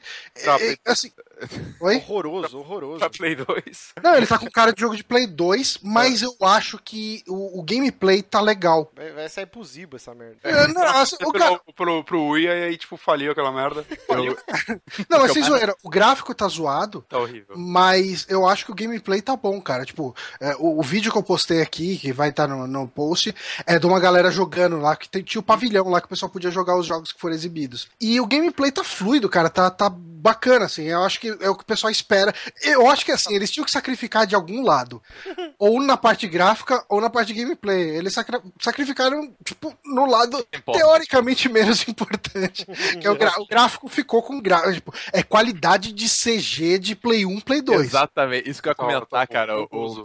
alguém vo- fez uma postagem no Twitter falando uma, aquelas montagens de. ah, falando assim: ah, lembra quando a gente sonhava no Play 1 quando os gráficos ficariam desse jeito? Pois é, esse dia chegou. Mostraram um trailer novo de Uncharted, Uncharted 4, onde mostra que você vai ter opções de diálogo. Odiei isso. Foram longe demais. Eu não sei o que pensar sobre isso, na verdade. Eu também não. Vamos Não é uma exp- a experiência que eu espero num jogo da, da Naughty Dog, mas sei lá, estão tentando algo novo, né? Vamos ver. Então, é que eu acho assim, ó. Tipo, se era pra incluir algo novo pra Uncharted não ser só mais do mesmo, assim. E eu não tô falando mal, eu adoro a franquia. Mas já que precisava incluir alguma coisa pra esse diferenciado do 2, do 3, do 1, cara, escolha de diálogos é uma coisa que não precisava, cara. Ele tinha que não ser você- tão linear. Mas é algo, mas é algo Não. que eu acho que não precisava, mas também não é algo que atrapalha, saca? Então. Pode ser que ele abra pra gente ver uma faceta do jogo que nunca viu antes. É, mas eu, o- essa- É, imagina se rola um negócio tipo. o Mário, você falou de não ser linear. Ah, meu Deus, o tesouro, ele está no Egito ou na, sei lá, na China, onde a gente vai? Aí você escolhe. Talvez, será? Eles falaram que vai ter uma grande mudança nesse jogo, e eu não acho que seja essa a grande inovação que eles estão prometendo. Eu acho que é tão caro produzir um Uncharted da vida pra renderizar um cenário, a direção de arte, pros caras colocarem isso como um, um, um extra, tipo, dependendo do caminho que você vai fazer. Eu É, acho muito vai difícil fazer você jogar acontecer. ele mais de uma vez. Eu não, Não, o- não vejo tão, um extra, um novo- uma nova mecânica. mas o Felipe ia falar alguma coisa? é, que esse final de semana eu joguei o, O o. DLC do Last of Us. Ah, tá. E ele tem um pouco disso. Parece até que eles usaram esse DLC pra experimentar. Isso de ter algumas opções de diálogo, ter É, um- eu- alguma interação, assim. um Continua pouco- extremamente linear. Não, sim, mas é que tá. Não é porque vai ter diálogo que ele vai deixar de ser linear, entendeu? E, e esse é o meu problema. É tipo, vira uma perfumaria meio bobilda. É Porque que eu assim. não vejo problema em ser linear, pra mim. Não, eu também É, não. Mas é eu acho. quando- Precisa ser. Quando você parar pra pensar, até os jogos da Telltale são lineares, sabe? Eles só dão aquela ilusão. Não, Uncharted não, pode estar calma. tentando. É, é que você ainda tem um desdobramento aqui e ali que muda, Tem uma sabe? porrada de personagem que morre e pode sobreviver, tem uma série de coisas que muda assim, cara. Agora, eu vejo assim, a corrida, é inegável que existe, que nem a gente tava falando de Warcraft e Command Conquer, existe agora uma corrida Tomb Raider, o reboot, com o Uncharted. E assim, o Tomb Raider, a gente já viu que ele conseguiu pegar coisas muito boas do Uncharted e trazer pra ele. E ao mesmo tempo que ele tá criando uma cara própria, com ambientes abertos pra você escolher como que você faz o, o seu approach, né? Que nem a gente tá falando de Metal Gear. É, você vai ter partes lineares cheias de explosões, totalmente scriptadas, tal, aventuresco. E aí depois você tem um ambiente aberto. O Uncharted, ele não tem isso. É puzzle, arena, aí uma CG e tal, e aí volta esse esqueminha. Então, assim, opção de diálogo era o que eu menos queria, assim. É, eu não Eu- quero eu que o Uncharted queria- vire mundo aberto, por exemplo, igual Tomb Raider. Então, mas depende. O jeito que o Tomb Raider faz o mundo aberto é muito bom. É Porque meio você tem um hub. Batman, né? É segmentado, né? É segmentado, tem o jeito pra você escalar, os puzzles, isso é, É muito que o, divertido. o lance legal do Uncharted são, tipo, o jogo se passar em várias regiões diferentes, vários, tipo, de mapas diferentes. E num jogo de mundo aberto, isso vai ser explorado de uma forma bem diferente, que pra mim tiraria a coisa mais legal de Uncharted. Ah, mas sabe o que seria legal? Fazer tipo o Carmen Sandiego do DOS, que você escolher o país pra onde você tem que ir. Seria interessante. Isso Ia ser bem legal, né? Ó, Chegar os- lá, tá errado, ih, tem que voltar. Aí perdeu o tempo. Quackshot virou. O, o vilão disse que ele ia num lugar onde tem o Cristo Redentor. Daí você tem que pensar pra onde você vai, né? Ia ser muito bom. vi, vi um carro partindo com, as ban- com a bandeira de tal cor. Muito É bom. assim, eu, eu acho que Uncharted 4 vai ser incrível. Vai ser, cara, over the top, gráficos absurdos, uma história muito foda, assim. Mas escolha de diálogo era algo que eu não queria ver nele. Mas assim, uma coisa que eu, eu não posso esquecer de falar. todos os trailers de Uncharted até então a gente tinha uma coisa mais de ação, de ele pulando, não sei o que. Esse trailer não tem nada de ação. É ele conversando com o irmão dele, é que é dublado história. pelo Toy Baker, Troy Baker. Toy ah, Baker. Ah, é o, o, cara o que assa... o, o, padeiro do, do brinquedo. Né? Assa brinquedos. É, o Troy Baker. E, e assim, uma coisa que, tipo, eu eu acho que é muito notável, é muito na cara. Como a direção de atores da, da Naughty Dog é mil vezes melhor do que todas as outras empresas que trabalham com games, cara. É foda. Todo personagem de videogame, repara, os caras estão conversando, eles parecem, tipo, parece Power Ranger. O cara vai falar, fica mexendo o braço, parece monstro de borracha, sabe, do Power Ranger, que tudo que ele vai falar, ele, ninguém se mexe do jeito que personagens de games se mexem. Tipo, ninguém tem aquela expressão corporal. Tipo, o cara parece, sei lá, o, o cara que fica vestido Pikachu na frente de loja de carro. é muito zoado. Agora sim, os personagens da, da Naughty Dog, quando eles estão conversando, eles parecem seres humanos conversando. Sim, sim. O, a expressão, cara, a expressão corporal, o, o, o, jeito que a sobrancelha mexe aqui e ali, o jeito que o cara bota a mão na cintura, o jeito que. Sabe, tudo, qualquer detalhe, tudo é muito realista, é muito convincente. Fala, caralho, mano, que saudade que eu tava de jogar um jogo da, da Naughty Dog de novo, sabe? Sim. E... E, e eu gosto tanto deles me guiarem pelas histórias deles, que é justamente por isso que eu não queria escolher os diálogos. Eu queria algo que eu não precisasse parar no meio de uma atuação dessa Imagina, por exemplo, no Last of Us, aquele diálogo incrível que tem na, naquela fazenda, que tá o Joel e, e a Ellie discutindo, quem jogou sabe qual é, e aí parasse aquele puta diálogo foda para você escolher o que um dos dois ia falar. Ia quebrar toda a magia daquele momento. Porque eu você já sabe isso. mais ou menos o que o cara vai falar antes dele falar também, é, né? eu não quero isso nos jogos da, da Naughty Dog. Eu, por isso que eu tô puto. Eu não queria, cara, escolher diálogo. É, tem que ver como ela vai usar, se isso vai ser usado com frequência ou em pontos talvez menos relevantes, né? Não sei.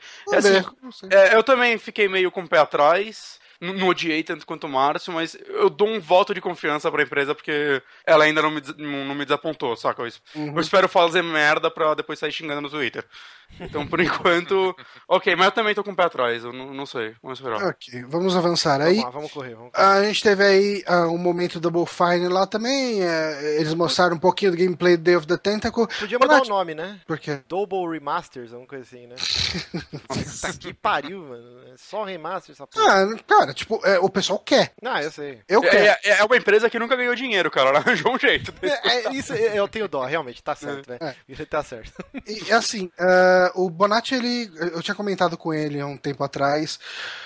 Você não tinha gostado muito do gráfico, né? Do Day of the Tentacle remasterizado? Hum, não. Eu sigo, eu sigo preferindo o original, tá? Uhum. Mas ver ele ver em movimento, tipo, me, me agradou um pouco mais. Sério? Ah. Sabe o que eu senti? Sabe quando hum. você baixa emulador do, do ex-NES ou, ou do Game Boy Advance e aí você põe aquele efeito Eagle, não sei o que, que ele uhum. fica tipo um puta de um ah, contorno. Aquele 2x sol, sei lá. Eu não achei isso, cara. Eu achei isso, cara. Eu não achei isso, então, não. É, muita gente acha acha também que eles só colocaram um filtro e tudo mais, cara a diferença que tá aí é impossível chegar com filtro, porque muda é. a resolução, muda uma porrada de coisa que se ela só colocasse filtro e esticasse, ia ficar que nem o Green Fandango quando você joga em widescreen, que fica uma merda. Uhum. Né? Tanto que o Green Fandango, a forma de você jogar ele é na 4x3, né? A resolução. É, é que ele tem ali aquelas tiles do lado. Exato. Mas e assim, eu gostei, cara.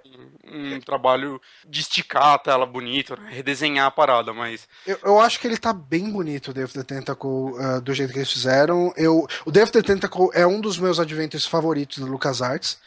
E eu vou comprar, cara, não tem nem discussão. Eu ah, não, comprar. Isso, isso, isso é, é, é óbvio. É, e eles anunciaram também, meio inesperado? Para mim foi. Pelo menos, eu acho que era o próximo, né? Não tinha como. É, mas eu não esperava que fosse rolar um Acabando o leque, né? Então. É. Uh, o Full Throttle, muita gente ficou bastante empolgado com ele.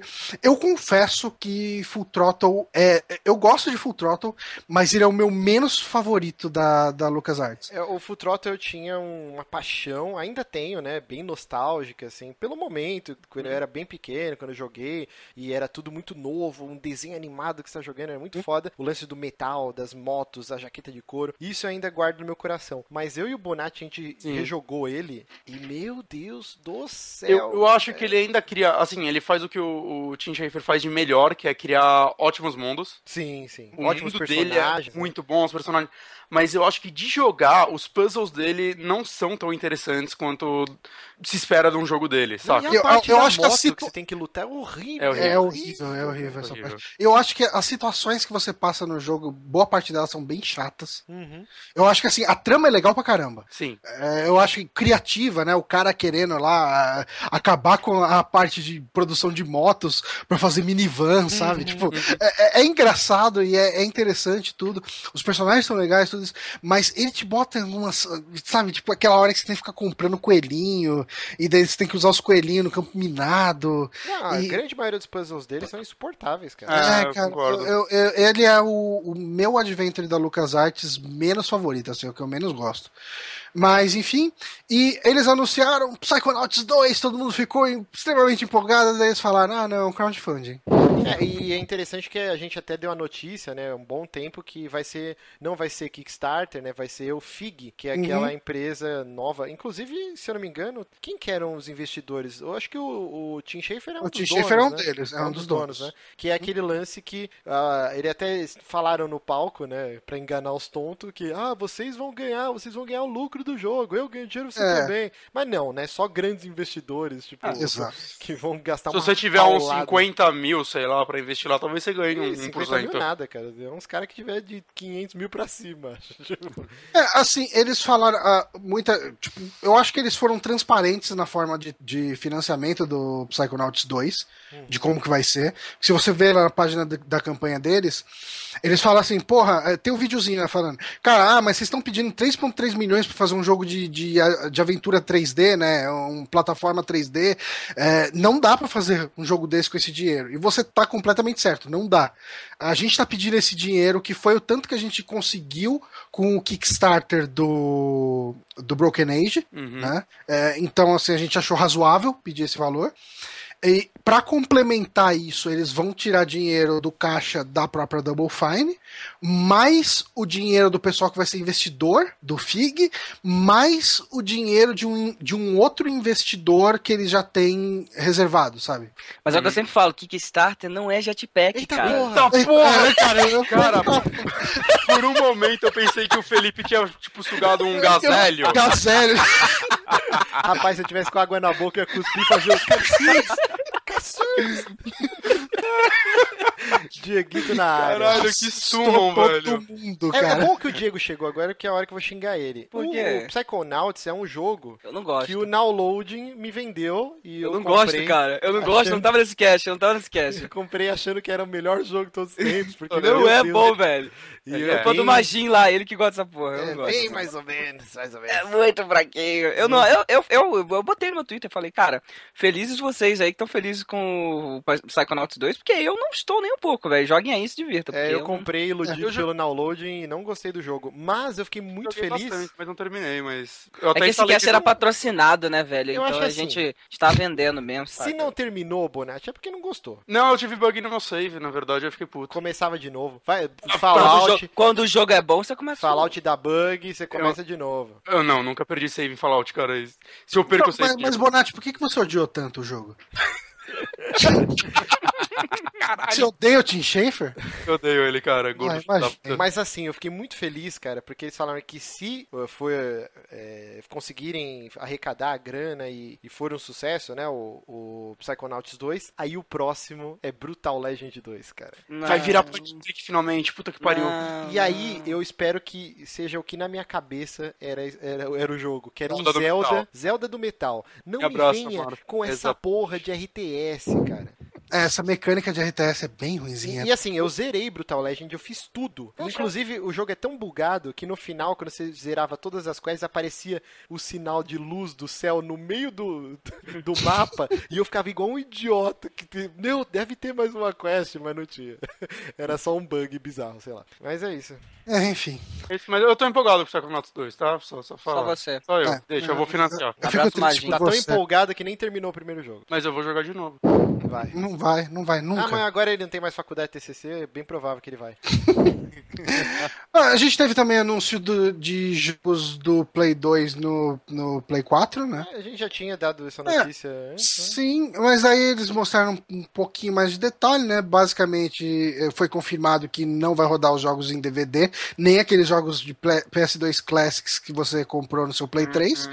Serão novos jogos refeitos de novo. Daí vai ter suporte a 1080p, né? Upscaling lá, vai ter suporte a troféu. Vocês jogaram algum jogo de Play 2 no, no Play 3? Sim. Não. não Tirando o troféu, tem tudo isso.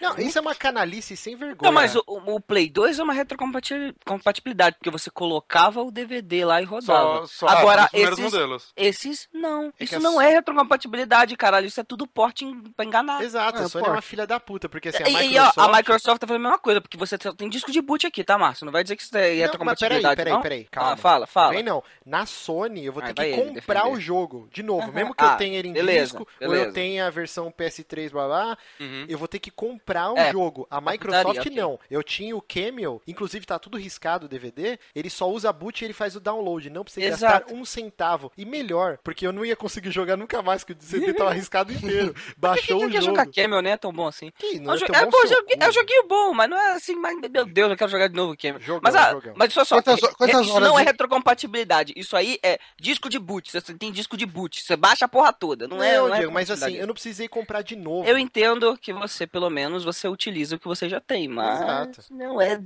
na sua, no seu cerne, na sua definição, não é retrocompatibilidade. Não, o que, que é então? É você pegar a porcaria do jogo que você tem, botar o DVD e ele é retrocompatível ao console. Ele consegue rodar o, o jogo exatamente como tá ali. Tudo bem que você tem toda uma melhora gráfica e tal, né? Mas não, na, como eu falei, no seu cerne, na sua definição, não é uma retrocompatibilidade. Eu não vejo problema. Esses consoles, tanto o PS4 quanto o Xbox One, se você não tem internet, sinto muito, nem compre. Uhum. Porque assim, não dá pra você Não, a geração cara. atual é pra você jogar com internet. Não dá, tem update. O único que você consegue jogar dia. sem internet é o Wii U, porque ele realmente não tem internet, né? E mesmo o Wii U, bosta... cara, volta e meia ele tem update dos bagulhos, se você não baixar, você não joga. Então, assim, não tem. O pessoal chiou Always Online, minha pica, não sei o que, mas é, cara, se você não tem internet, não compra Xbox One e PS4. Não dá. Então, uhum. assim, o lance de você enfiar o DVD antigo lá e ele baixar, para mim que se foda. Eu não precisei gastar um centavo para isso. Eu tô baixando. É, mas o problema é que isso limita um pouco os jogos que não saíram de forma digital, né?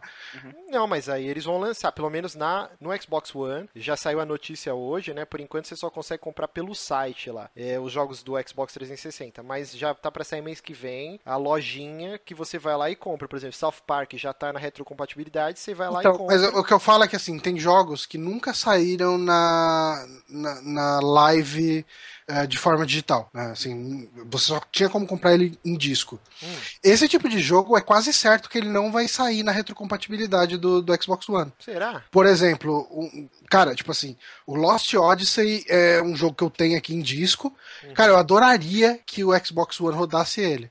Eu não tenho esperança nenhuma de que a Misty Walker faça tipo, o upload dele ah, lá. Mas você pode ter certeza, a Microsoft gastou uma puta grana nesse contrato que eles fizeram aí do, do Blue Dragon Dragon, do Lost Odyssey, desses RPG japa para tentar uhum. fazer sucesso no Japão, isso vai sair com certeza na retrocompatibilidade, cara. Estão anotando aí, né, galera? Vamos comprar mais depois, hein? É certeza, é sério, é sério, isso com certeza vai sair.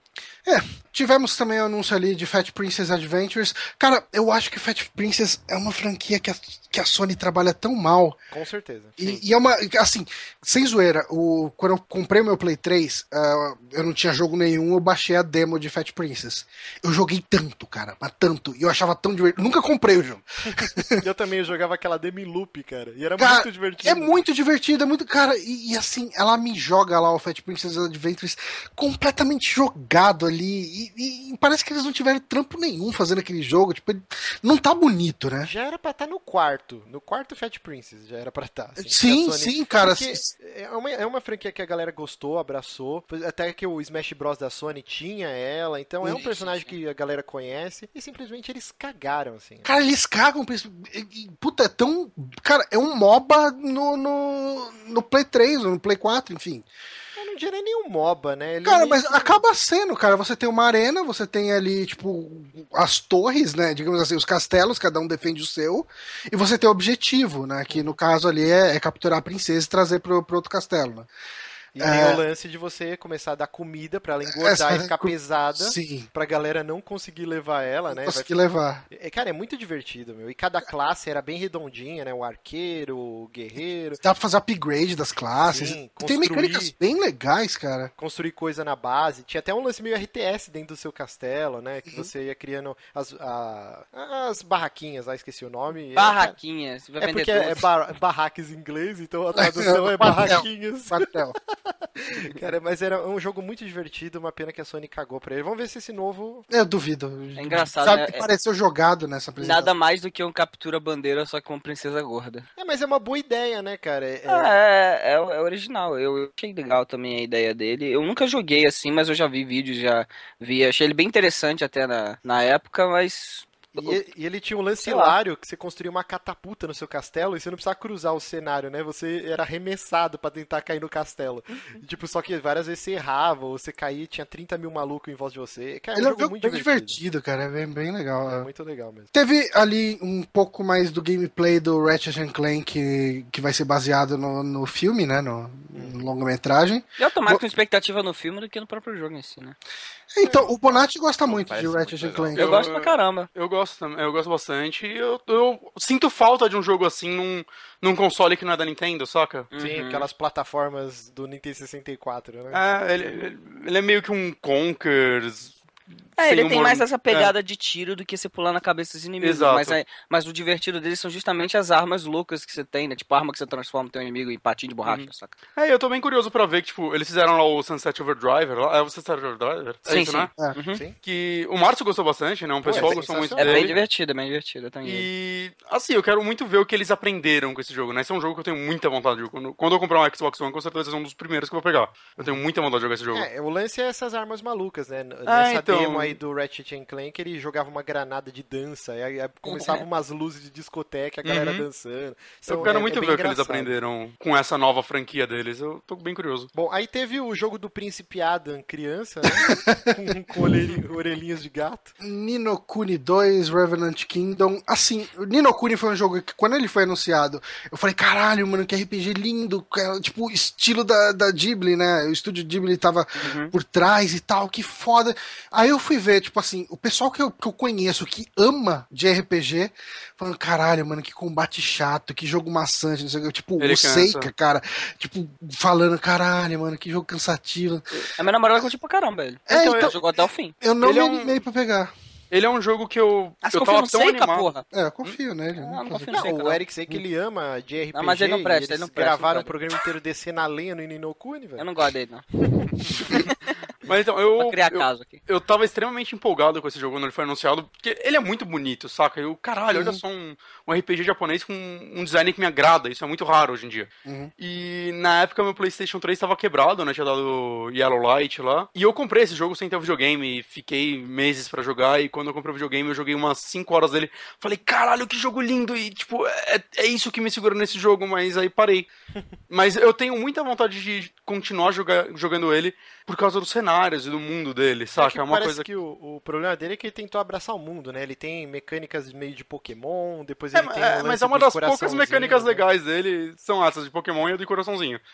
mas o problema é que tipo, o gameplay de luta é um saco, a, a música é realmente cara, e assim, quem joga algumas horas nunca mais vai esquecer o. Sempre que você entra na porra de uma música, cara. É, é, é, muito chato. E o mais gritante é que nesse Nino Kuni 2 não tem a Ghibli por trás e aí você vê gritante a queda, né, da qualidade dos gráficos. Assim. Não, eu vi que a galera da Ghibli tava ajudando, sim. Cara, tá muito diferente do primeiro. Então, eu não, eu não vi em nenhum lugar do trailer o nome da Ghibli. Cara. Eu, eu, Tanto que a Ghibli acho que nem existe mais, né? É, ela fechou, mas. Não, ela ainda tem. Ela ainda, é, ainda tá. das franquias dela sim. Respira, não, não, por, respira. Por aparelhos. Ah, tá. Mas eu acho que. Bom, posso estar falando uma grande bosta, mas eu acho que eles não estão trabalhando nesse jogo, cara. Porque assim, na hora que. Eu nem me toquei que era Ninokuni, na verdade. E eu é... falei, ok, tá bem genérico o traço, não tem detalhe nenhum. Eu achei bem feinho, assim, o, o estilo do desenho. Eu, eu esperava algo mais. Eu não achei feio, mas eu esperava algo mais pro Ninokuni de uma geração nova, sabe? Então, é que assim, uma coisa que me parece assim, eu, eu achei ele. remake, né? É, então, uma coisa que eu. É que o 1 é muito bonito, saca? O 1, se ele fosse sair pro Play 4, eu acho que ele não mudaria nada. Uhum. Ele, é, ele é muito, muito bonito. E esse eu achei igual. E uhum. eu não sei se isso é é, sei lá, uma falta de cuidado com esse ou um que é tão foda que eles não conseguiram melhorar? Eu não achei que tá igual, não, cara. Eu acho que tá hum. horrível os gráficos desse. Horrível? É, é, o traço do desenho. É, eu não é, achei, é tipo, mas... sabe o que tá aparecendo? Aquele desenho, o Street Fighter, o Road to Victory, né? Que era o japonês. e aí aquele outro Street Fighter que, que era a versão americana, que era tipo um comando em ação com, com o Guile, que ele comandava o esquadrão. É tipo isso, cara, assim, o, o traço que eu tô sentindo. Caralho. É, não, não, não, senti tão gritante assim, eu mas não. eu não achei nada impactante esse jogo. Um, vamos ter corridas de pardal no Destiny, Cara, ou Sparrow. Pardal, velho. É porque o meu Play 4 tá em português. okay. a, a, a, esposa do cara é professora de inglês, ele tem inglês fluente e ele põe a porra do Play 4 em português. Eu Sim, também. Parabéns. Desses. Você também tem uma, tem uma esposa que é professora de inglês, Bonatti? Não, mas eu falo inglês e deixo ah, tá. o videogame em português. Mas aí você fala o inglês do Joel Santana. O, Joel ah, o seu é excelente, cara. olha aí, olha os ataques. Olha os ataques aí, ó. Gratuito. o Márcio não sabe nem português direito. Começo do programa perguntando o que é consolidadão. Agora quer me zoar com inglês. Pô, mano. É, porque realmente tem no Aurélio a palavra consolidadão. Mas Deveria estar na, na sua mente, cara. Então, puta que pariu. Vamos lá, vamos correr que essa porra tá gigante. Vai. Vamos, tá acabando já. Eu é. achei que eu ia entrar aqui só pra dar tchau, porra. É, Termina é, essa merda logo. É porque não é eles que edita, aí foda-se. É, isso aí. É, foda-se o Márcio. Vamos lá, PlayStation VR, ninguém se importa. Ah, um monte de joguinho ali, mostraram, tipo, o Golem, que você controla um, um, um Golem. o Eagle Flight, que é um jogo que você controla uma águia. Tem o Ace Combat, que parece ser legal. Que você controla um avião. O Golf de robôs, cara, é o mais legal de tudo. E, o Res Infinite, que você controla um você, drogado. É, você usa muita droga. e o Job Simulator. Ah, é o Job Simulator, verdade, não tá aqui na lista. Caralho, isso daí não é. Parece aqueles jogos genéricos que saem no Steam pra tentar ganhar, tipo, fama igual em Cara, parece. parece... Não, tem que, que, que, fica tentando ganhar o PewDiePie, né? Ele é, jogar. O Surgeon Simulator lá, cara. Que eu comprei, eu fui uma das vítimas aí. O Download ah. fez eu comprar o Psychonauts e o PewDiePie fez eu comprar a porra do Surgeon Simulator lá. Joguei duas horas e nunca mais encostei. Eu ganhei de graça no, no PS. Jogo besta do caralho, velho. É, é, muito divertido, cara. É divertido. Isso, quantas horas você jogou dele? Ah, bastante pra falar, tá bom. Sei cara, eu não terminei. Uma métrica. Eu Falou joguei... o cara que adorou Psychonauts e nunca terminou. Ele jogou bastante. Jogos que gostou, né, Márcio? Fala um por vez aí, caceta. O hum? que, que foi, Bonatti? Cara, você direto fala de jogo que você... Puta, gostei, mas nunca terminei, cara. Você sempre faz isso, cara. Quero Cita três. Ah, vai tomar no cu, cara. Não tem o tracking da sua vida. Nos comentários aí, alguém que, track, alguém que faz tracking do Márcio aí, bote aí quantos jogos o Márcio já falou. Quero ver, quero ver. Mas terminei. Cara, vai vir a lista, com certeza. Vai, então botar um já vai valendo. Vai Minha lá, vida cara. é um livro aberto. Isso aí, eu tô vendo. Ah, muito bonito. Com todos os jogos zerados. Contra ah, do Bonete. Aham. Uh -huh. aqui tô, tô, o perfil do Xbox e bateu o jogo que você não fechou. e a conferência da Sony aí, da PlayStation Experience, fechou com Paragon um MOBA da Epic, que não dá nem pra saber como que vai ser o jogo. Ô, mas você jogou Fallout 4, você fechou? Que? Fallout 4? Ah, tô jogando ainda, né, porra? Interessa, não fechou, olha aí. Ah, começamos com um, vamos lá, vamos continuar aqui. vamos lá, Paragon. Tá bonito que pra caceta, né, mas quem se importa, né, cara? Tem 30 mil MOBAs de tiro que vão sair ano que vem, né? Eu, eu baixei aquela, aquele programinha da Epic pra ter o Shadow Complex pra PC, uhum. e tava esse jogo lá. Eu cliquei, olha que bonito, ficou por isso. Mas já tá lá há um tempo pra você baixar, pra falar a verdade. Então... Ah, já tá no beta? Mas, mas ele tá em beta? Pra PC já, pelo visto. Caraca. Tá, tá, lá na lojinha lá e tava lá download here. Eu baixei até um beta de um Real, um Real genérico aí. É, acho que eu vou baixar ele então. Como que é o nome do negócio da Epic? Eu sei que instalei, mas. É, é Epic Games Launcher, muito fácil. Não, eu vou ver se eu baixo e vejo qual é que é a dele, então. É, você tá lá mesmo. No último caso, você só pega o Shadow Complex, que é muito bom. Sim, muito. E essa versão que você pegou já é o remake ou não? Ainda? Não, não é não. Não, o remake é só ano que vem. É, o remake vai sair ano que vem. Ah, ah, não é pra Xbox só? É que eu peguei, mas. Eu abri e falei, ué, tá igual, mas aí eu pensei que só não ia mudar. Vou ser polêmico aqui, mas eu acho que Shadow Complex merecia um remake. Não, um jogo ótimo, de tá bom, do jeito que ele tá, atualmente tá bom, nem precisava eles gastarem. É, eu também achei bem estranho. É, tipo, do nada, assim. Se eles anunciassem um 2, beleza, Sim. mas um remake. É, um 2 faria mais sentido, isso eu Faria mesmo. Mas, já que saiu o remake, eu baixei aí de graça, tá bom. Não, não perdi então, nada. Eu acho que esse não é o remake. Ah, tá. Mas eu baixei. Tamo em loop. Eu peguei um jogo mais de graça, só isso. Mas é isso. Eu acho que Antes- isso, na verdade, antes esse, de esse terminar, antes Paragon de- aí. Oi? Antes de terminar, é, que, tá, que não tá aqui na pauta. O Nioh também teve um trailer novo de gameplay. Ah, e, o- Nioh, Nioh. E Ele É vai de- ser é exclusivo, né? Parece um, um bode, velho. E é, defi- é um é burro. Definitivamente um Souls, cara. Tá? É tão descarado que eles botaram até uma bonfire no, no logo. Caraca. Mas Souls virou. Pra um gênero, né, cara? Exato. Então eu tô ok com isso. Legal. Não, e, E- Então, ele vai ser exclusivo, né, do Play 4? Vai, Sim, vai. eu não, não sabia disso até essa conferência. Uhum. E outra coisa também é que teve o campeonato de Street Fighter e um brasileiro ficou pela primeira vez no top 8, né? Olha aí. Ah, e, e só voltando pro Nioh, é, então é realmente o sepultamento do Ninja Gaiden, né? Porque os caras estão fazendo uma nova franquia e provavelmente... não Embora essa franquia, na verdade, é nova entre aspas, né? Porque esse jogo foi anunciado há quase 10 anos atrás.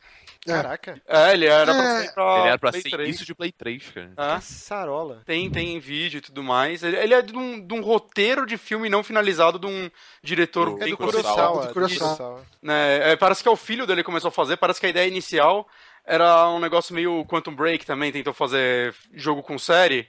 Ia ser, saiu o jogo e o filme ao mesmo tempo. Eu, eu dei uma boa pesquisada quando eu vi, ó, que legal.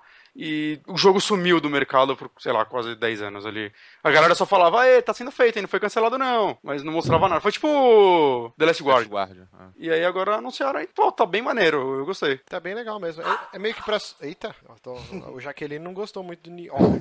Mas é legal pra suprir, né, aquela lacuna que o Tenchu deixou, né? Que era esse lance meio de espada com ninjas. É, Onimusha também. Japão, Onimusha, Onimusha, né? Mostrou era Com bem. demônios e tal. Porque esse lance da, dessa mitologia e com demônios japoneses, isso é uma, uma parada que eu acho bem legal, cara. Uhum. E é isso, gente. É isso.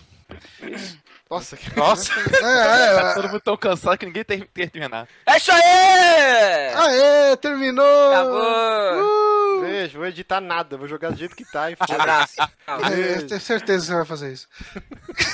caralho, acabou que nem a conferência da Sony, né?